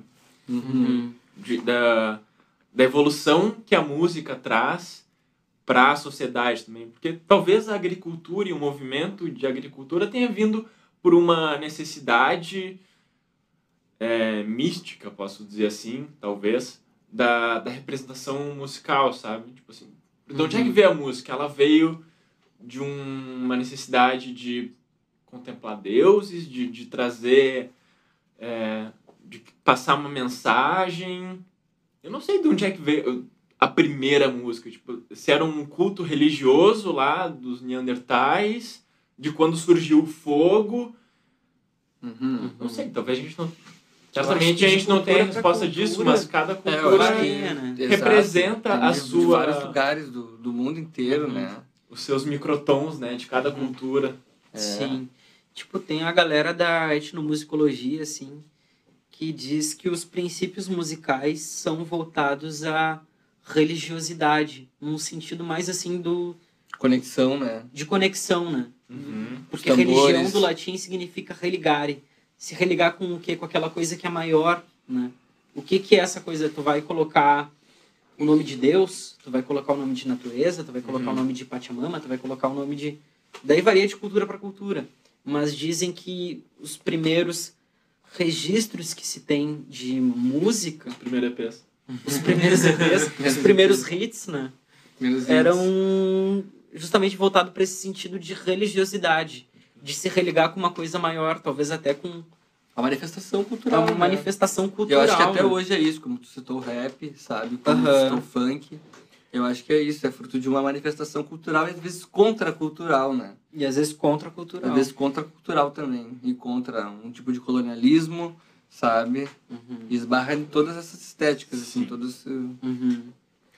Gurizada, queria a opinião de vocês que, tipo assim, de tempos em tempos, geralmente de verão em verão, tem uma música que é muito chiclete e que todo mundo escuta muito e enfim, uh, eu acho que todo mundo se pergunta isso, se perguntou isso em algum momento. Tem algum tipo de fórmula para essas músicas que atingem massas muito gigantes?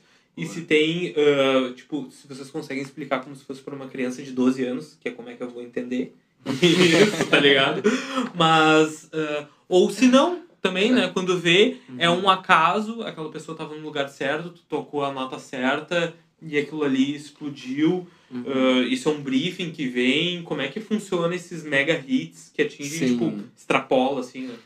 Cara, existem mistura, várias né? fórmulas. Várias né? fórmulas, é. Tipo, tu, tu vai estar tá mexendo no Instagram e conforme uhum. teu algoritmo, quanto mais interessado tu for por música e produção, uhum mas vai aparecer alguém vendendo o teu curso dizendo que tem a fórmula mágica para fazer um hit. Cara, tu fique rico com uma música. Fique rico com uma música. O é. Instagram vai te vender isso e todas as pessoas estão usando ali. São pessoas que estão tentando fazer hit há muito tempo, ou já fizeram algum. É. E todo mundo vai tentar te vender uma fórmula, né?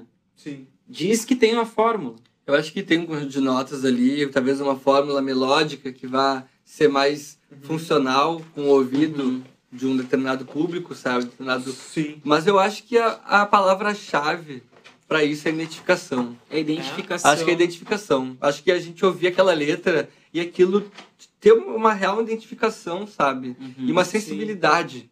em sim. como aquela letra vai estar tá colocada na música, uhum. sabe? Porque, tipo, determinados momentos da minha vida tem uma música que eu escuto que eu pego, porra, isso aqui é um hit. Mas é um hit para mim. Exato, né? exato. eu vou dar play, vou dar play, vou dar play, mas vai ser só eu.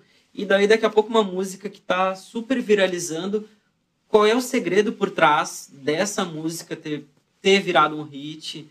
De estar tá tocando nos paredão, tá ligado? Tipo, a cada verão uhum. ali, né? Total.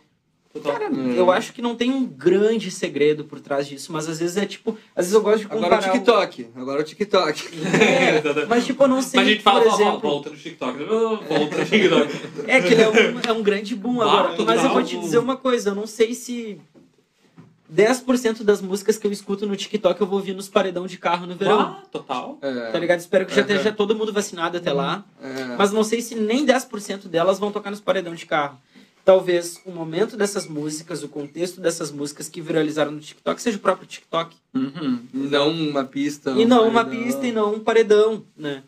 Então, tipo, às vezes eu gosto de comparar música com comida. E daí tem aquele contexto easy food, né?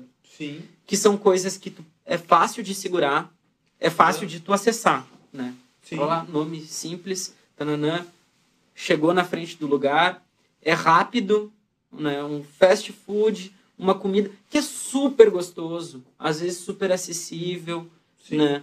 E que tu come aquilo ali com a maior facilidade, com às vezes essas músicas têm uma facilidade maior uhum. de estourar, de dar um boom. E tu né? consegue antever isso na produção? Ah, perfeito. Eu, tipo assim, ó, vamos juntou aqui, tem o baterista, o guitarrista, o cara. Bom, eu quero fazer um hit, verão tá aí, né? É, e... Mas daí eu acho que entra em estudo de tendência, talvez. É, estudo de tendência. Estudo de tendência. Total estudo cara, de por exemplo, eu nunca fiz um hit na minha vida, espero um dia fazer, tá ligado? Tudo que eu quero é fazer um hit. Tudo que eu quero é fazer um hit. Seja mas, produzir, tipo, lançar. Teve, teve momentos assim é. em que eu tava procurando música e foi uma música que foi recém-lançada e eu vi assim, bah, isso daqui vai estourar. Sim. E daí, cara, duas semanas, três semanas, um mês, ah, tava o Brasil inteiro cantando um negócio assim. Eu, meu Deus, velho, que música foda. Tipo, e daí tu, quando tu foi ver a música, ela tinha, sei lá, duas mil visualizações. Depois. Né? E daqui a pouco, bum! Qual foi o fenômeno por trás dessa música? Além de ser uma música foda. Porque às vezes acontece de tu ouvir uma música e. Tá, ok. Aí tu continua escutando ela mais uma, duas, três vezes. Tu ela, puxa, peguei gosto por esse peguei som, gosto sabe? Por vai, som. Tu vai, tu vai internalizando vai, a música, né? É, exato. Internalizando. Internaliza ela. Cara, eu vou fazer mais uma pergunta para vocês, que veio do Rafa Kaiser. Olha só! Serva ruim. Arroba Serva ruim. Arroba Serva ruim, doutor Nebra da Sabará. Pergunta pros guris onde eles se imaginam daqui a um ano. Ai, olha... Provavelmente um ano curtinho. Mas acontece tanta coisa em um ano. Nossa, é, é, eu se me dissesse que há um ano atrás daqui a um ano tu vai estar fazendo um podcast. A galera muito Ah, pronto! Olha as gosto de ideias. tô até esquecendo. Cara, eu só abstraí esse lado esquerdo aqui. daqui a um ano, eu me imagino sagrando, consagrando um evento no cenário eletrônico. Isso é uma coisa que eu quero muito pra mim, sabe? Que é consagrar um evento da Sabará, um evento que não aconteça só em Porto Alegre, mas que seja um evento que seja inclusive bucado, ou seja, chamado para acontecer em outros lugares, sabe? Um evento que seja chamado para para eu tocar, para as pessoas que estão participando da Sabará tocarem, sabe? Que, e eu imagino isso acontecendo, a gente fazendo uma festa e isso acontecendo, sabe? Tendo um público que frequente, que colhe, que goste, que comente, sabe? Essa é uma das coisas que eu almejo daqui a um ano, sabe? Com a identidade da produtora. A identidade com da produtora, perfil sabe? que vocês acreditam. Exato. Hum, Pessoas que já passaram pelo selo tocando, sabe? Isso é uma coisa que eu me imagino daqui a um ano. Outra coisa também, mas essa foi a que eu citei agora. E sabe que essa pergunta é tipo meio que uma cápsula do tempo, porque daqui a um ano a gente vai fazer outro episódio, a gente vai convidar Aham. vocês, a gente vai fazer um comparativo, entendeu? Exato. Vai dar prazer essa pergunta é uma cápsula, cápsula do tempo. Exatamente. Aham, exatamente. Cápsula do tempo. O que, que eu te imagino daqui a um ano? Cara, então, primeira coisa que eu penso, eu sou uma pessoa de, de poucas expectativas altas, sabe? Eu imagino todo mundo vacinado, eu podendo voltar com os meus trabalhos normalmente, sabe? De poder propriamente voltar com eventos, poder voltar tipo com, Ora. com a cultura de pista, sabe? Nossa, Poder eh, viver normalmente nos espaços que eu costumava viver, da hora. sabe? Que foi atingido pra caralho, né? É. Porque querendo ou não, a Sabará ela ainda tá num- numa incubação, né? Uhum. Ela É. tá num, numa É. incubadora ali, É, exato. pronta pra sair. Quando liberar É. a vacina, Uhum. É, poder ir pra todos os lados. sabe? Sim. Mas eu, agora que tu falou isso, eu partilho muito desse. Tô começando a partilhar desse sonho desse de sonho. daqui a um ano. Quero viajar, quero viajar, quero ir pros lugares do Era teu sonho, agora é nosso. Agora aqui, ó, é nosso. É. Nosso Nosso sonho. Pode crer, da hora. Cara, a gente falou de música no espectro do hit, do filme, ah, da produção, da gravação. E agora vamos falar da música no espectro das redes sociais. Tem a pergunta do Juju, que é pra vocês, como produtores, o TikTok, o TikTok, o TikTok agrega em algo pra vocês? E se não pra vocês, o cenário da música no geral? A gente tinha falado antes de tu condensar 4 minutos de música em 18 segundos de experiência. né? Uhum. É, como que isso Não, agrega Agrega. muito. Agrega muito. Agrega muito. O TikTok, ele é uma rede que balançou tudo, né? Porque vamos, vamos pensar assim no, por exemplo, o Instagram, que foi uma um- uma rede que uma rede social, uma rede social que que começou muito como uma coisa onde tu conseguia seguidores, ia trabalhando e, e divulgando teu trabalho, colocando hashtags e se alcançando pessoas com o tempo, o, o Instagram virou algo em que para tu conseguir seguidores, tu tinha que botar um pila, né? Tinha que investir um dinheiro, tinha que investir uma estratégia e tinha que movimentar aquilo de uma maneira bem pensada. E o TikTok, ele veio como um negócio que era muito democrático, no sentido de que o que tu postava podia alcançar muitas pessoas, sabe? E eu acho que isso balançou muito o Instagram de uma maneira de tipo, meu, bah, a gente tá perdendo pro TikTok.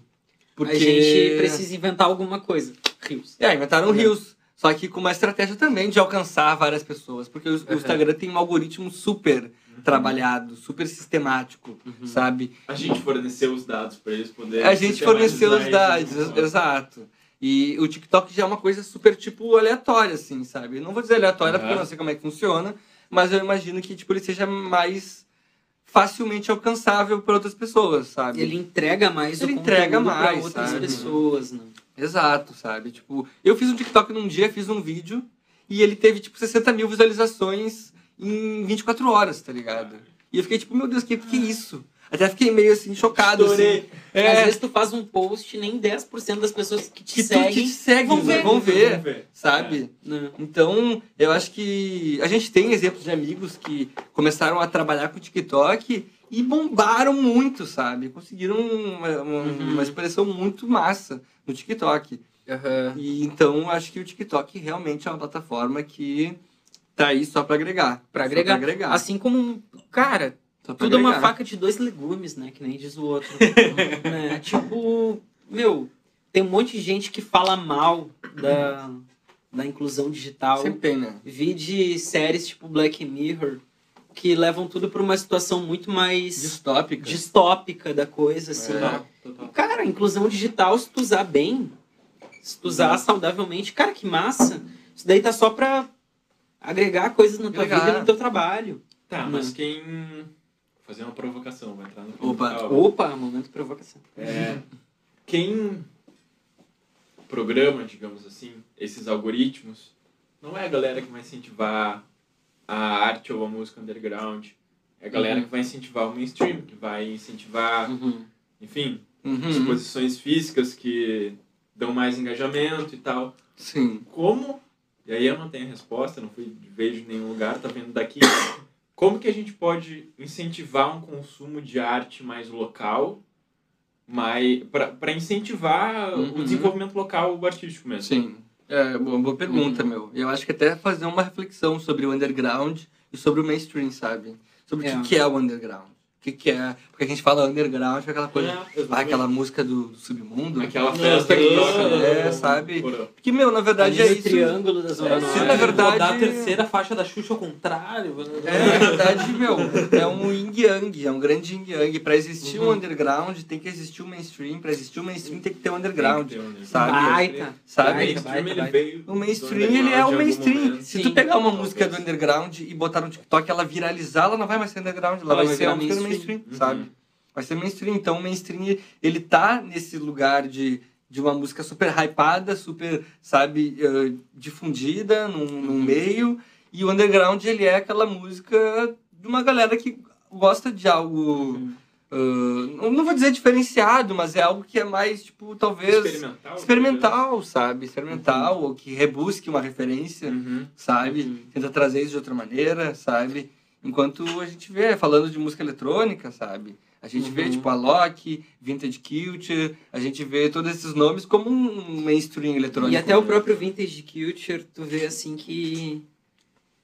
que o mainstream e o underground é relativo, porque tem gente que diz, ah não, o Vintage Culture ele é mais É underground, sabe? Pode crer. Pra gente que é mais do underground, assim, que tá mais ao underground, né? É, uma coisa de Tipo, como assim mainstream, cara? Como assim underground? Underground, Ele é é. super mainstream, né? é total mainstream. Então, é, às vezes é uma coisa mais relativa, assim, assim como Em que... É. à posição de É, algo, né? É, é, sempre, é, é bem relativo mesmo. É, Muito é importante muito né? É. É muito relativo. Uhum. Então, eu quero saber de vocês, ah, que a gente falou ah, pra caramba de vários aspectos da música, mas eu quero saber do Spotify, o que que toca todo dia no Spotify de vocês, que tipo, meu, Nossa, Tá lá. novidade. é? Todo dia é todo novidade. dia é novidade. Meu, Tem o que catar Spotify alguma tem que coisa. catar, tem que alguma coisa nova. Meu, o Spotify é uma ferramenta incrível pra quem quer descobrir, tá ligado? Tá, Tem que é saber mexer na foda. ferramenta. Saber usar ela. É, e a coisa que eu mais gosto de fazer, que a gente mais gosta de fazer, é pegar um álbum novo e eu, meu, ouvir ele de A a Z. De A a Z, Sabe? assim, inteiro o álbum. Se é álbum de Massa. rap, então, meu, bah, pega a letra e bota no, no, no Google Aham. ali, letra, E vai cada lendo a letra, e letra. vai lendo a letra e chorando, tá ligado? Porque o bagulho é profundo mesmo, velho. Tá ligado? Último álbum do Jonga, meu. Último álbum que a Cristal lançou agora também. Cristal, Cristal, Tá? Nossa, Cristal Ah, brabíssimo. Brabíssima Cristal, gratidão. Sério. Muito foda, velho. Então é o que a gente gosta de fazer no Spotify. Tipo, Inclusive, tem- a gente tá pra lançar uma faixa que a Cristal Com a participa. Cristal participa. Credo, olha É, aí. esse álbum do Trulin Diamonds. Esse álbum do, do Trulinho Diamonds demais, vai ter mano. participação da. Cristal. Várias outras pessoas vai ter participação da, da Lana também, a Chara, Uhum. da Dona Maria, Big vai ter Luffy. participação da Turquesa, do Big. Luffy, que são pessoas que são daqui de Porto Mica, Alegre. Mica. a Mica pedrada. dos Poetas Vivos também. Muita gente foda. Muita Não posso gente nem falar que eu já ouvi essas faixas, mas não. Só... Não posso nem falar, vou Já falar porque eu não posso spoiler, falar já. Às vezes me Tá vindo, tá em vindo. casa e... Bah, não posso. Esquece. Não posso ouvir no Spotify. Ah, não, Ah, não tem no Not Spotify yet. ainda. É, mas tá chegando. Não, a gente tá É, fazendo todo Mas a nossa pira do de Spotify é essa. É tá sempre descobrindo algo novo. E o que, que recentemente vocês descobriram e colocaram, tipo, bah, isso daqui vai vir pra, pra, pra minha playlist pessoal, assim, aquela que toca direto, porque. Ah, boa, boa. Cara, por exemplo, esse final de semana eu tava fazendo uma pesquisa Porque eu gosto muito de música brasileira, tá ligado? Massa. Então, tipo, eu tava fazendo uma pesquisa de entrar no Spotify e achava uma música que eu gostava. Clicava com o botão direito, ir para a rádio da música. Pode querer que daí busca selecionadas ali. As selecionadas. Ah. E daí eu achava uma outra música que não tinha tanto a ver com aquela, mas tinha alguma coisa nela que me Sim. dizia que tinha a ver com aquela. e eu vou ir pra rádio dessa outra música. Cara, eu fiz uma playlist de seis horas. Só de músicas que eu fui Nossa. pesquisando, assim. Ou seja, eu fiquei oito horas pesquisando uma música, músicas para fazer uma playlist de seis horas. Então, tipo, às vezes é, é um trabalho que eu pego e faço assim, ah, eu vou dedicar meu dia para fazer isso, tá Ah, ligado? vai. Então, tipo, Tá, depois vão ter que seguir no Spotify ali, né? Segue lá, vamos. fica ligado na timeline ali que é toda hora uma coisinha. Ah, que demais. Cara, inclusive hora eu stalkei os meus amigos, porque ali dá pra pegar muita coisa boa. Eu stalkei pra pegar os muita meus coisa amigos. boa. Fulaninho tá escutando É, agora. ali se pega E o muito. Spotify é, tem isso que ele te larga ali o que a galera tá escutando naquele momento, Exato, ali, né? muito bom. A galera que vê que eu tô seguindo da manhã, tá ligado? Às vezes Segunda-feira, tá louco. Às vezes tu É vê ali a pessoa, né? Uma pessoa escutando ali um, sei lá, um Cole Porter, três horas da manhã, tu liga pra pessoa no outro dia, tá tudo bem contigo. Não, Vamos ver se ele chegou ao dia de hoje, né? Primeiro. Mas se não atender, velho, já sabe, tá ligado? Já foi, já foi. Tá vendo? Daqui a sete dias já isso. Pessoal, quero agradecer muito de novo. Galera, muito A pelo Muito tá- obrigado. A gente Muito tá obrigado duas horas e meia de Olha só, olha Eu tô me sentindo homicida da live, tá ligado? Eu vou. Como assim? Duas horas e meia. Duas horas e meia. Já são três da manhã. Ah, imagina. Pãozinha tá dura aqui. Fala, tá check, out, check. Fala, essa produção tá aqui, ó, morgada. Pena que a gente não consegue ver. Galera, muito obrigado pelo convite. Muito obrigado mesmo. Muito obrigado a todo mundo que tá assistindo aí, tá vendo. É, muito obrigado à produção. máximo respeito. Valeu, Charara. Valeu, Rode. Valeu, Lô. Valeu, One Edition. Obrigado. Muito obrigado. Muito obrigado a Ponta. Podcast. Daqui um ano, né? Tá Daqui marcado um já. ano aí, ó. Aí tá, tá marcado já a nossa. Eu quero pedir um favor pro pessoal ali, esses dois bonitinhos aí, passar os arrobas, passar todas as redes aí. de Meios de comunicação, meios de Arroba- contato. Arroba Sabará Records. Segue Aí nós lá. na descrição Tá na embaixo. descrição? Ah, tá. Então é o Massa. meu arroba. Tá, o meu arroba é Carpes João, K-A-R-P-S-S, João. Todo mundo sempre erra o meu sobrenome. mas faz parte do sobrenome, tá aí pra isso, né? O E meu, é o meu arroba. arroba é aka.tinho. A-K-A.tinho. Also known as. É, QCC. exatamente. Também conhecido O Spotify de vocês, por favor, né? Bah, ficou curioso Boa, ali. Spotify, né? é. Exatamente. João K, sem acento, sem tio, João, espaço K-A. Esse é o meu, meu Instagram. Músicas eletrônicas, sonzeiras lá. Fica Cata à lá, vontade. cata lá. O meu é Vitor Carps, K-A-R-P-S-S. O mesmo sobrenome dele. ali, sobrenome. É com dois S mesmo, é com É com dois, dois S S mesmo, não é balaca. Não é balaca que bota, é, é com dois S mesmo. É, é estranho mesmo, é mais consoante que vogal. É conceitual, conceitual. Zada, satisfação. Muito obrigado por estar. muito obrigado, galera. Muito obrigado. Muito obrigado a todo mundo que esteve aí com a gente até agora. Máximo respeito, muito obrigado. Valeu, galera. Quem Espero passou, que tenham quem gostado. Então, estamos muito felizes com o primeiro episódio. Eu falo por mim, não sei pelo Calvin, mas eu acho que falo por ele também. Eu tô muito feliz. É, mas... felizaço, felizaço. Muito obrigado. Espero que vocês tenham curtido. Valeu, valeu, satisfação. Valeu, boa noite, galera. Valeu, pessoal. Valeu.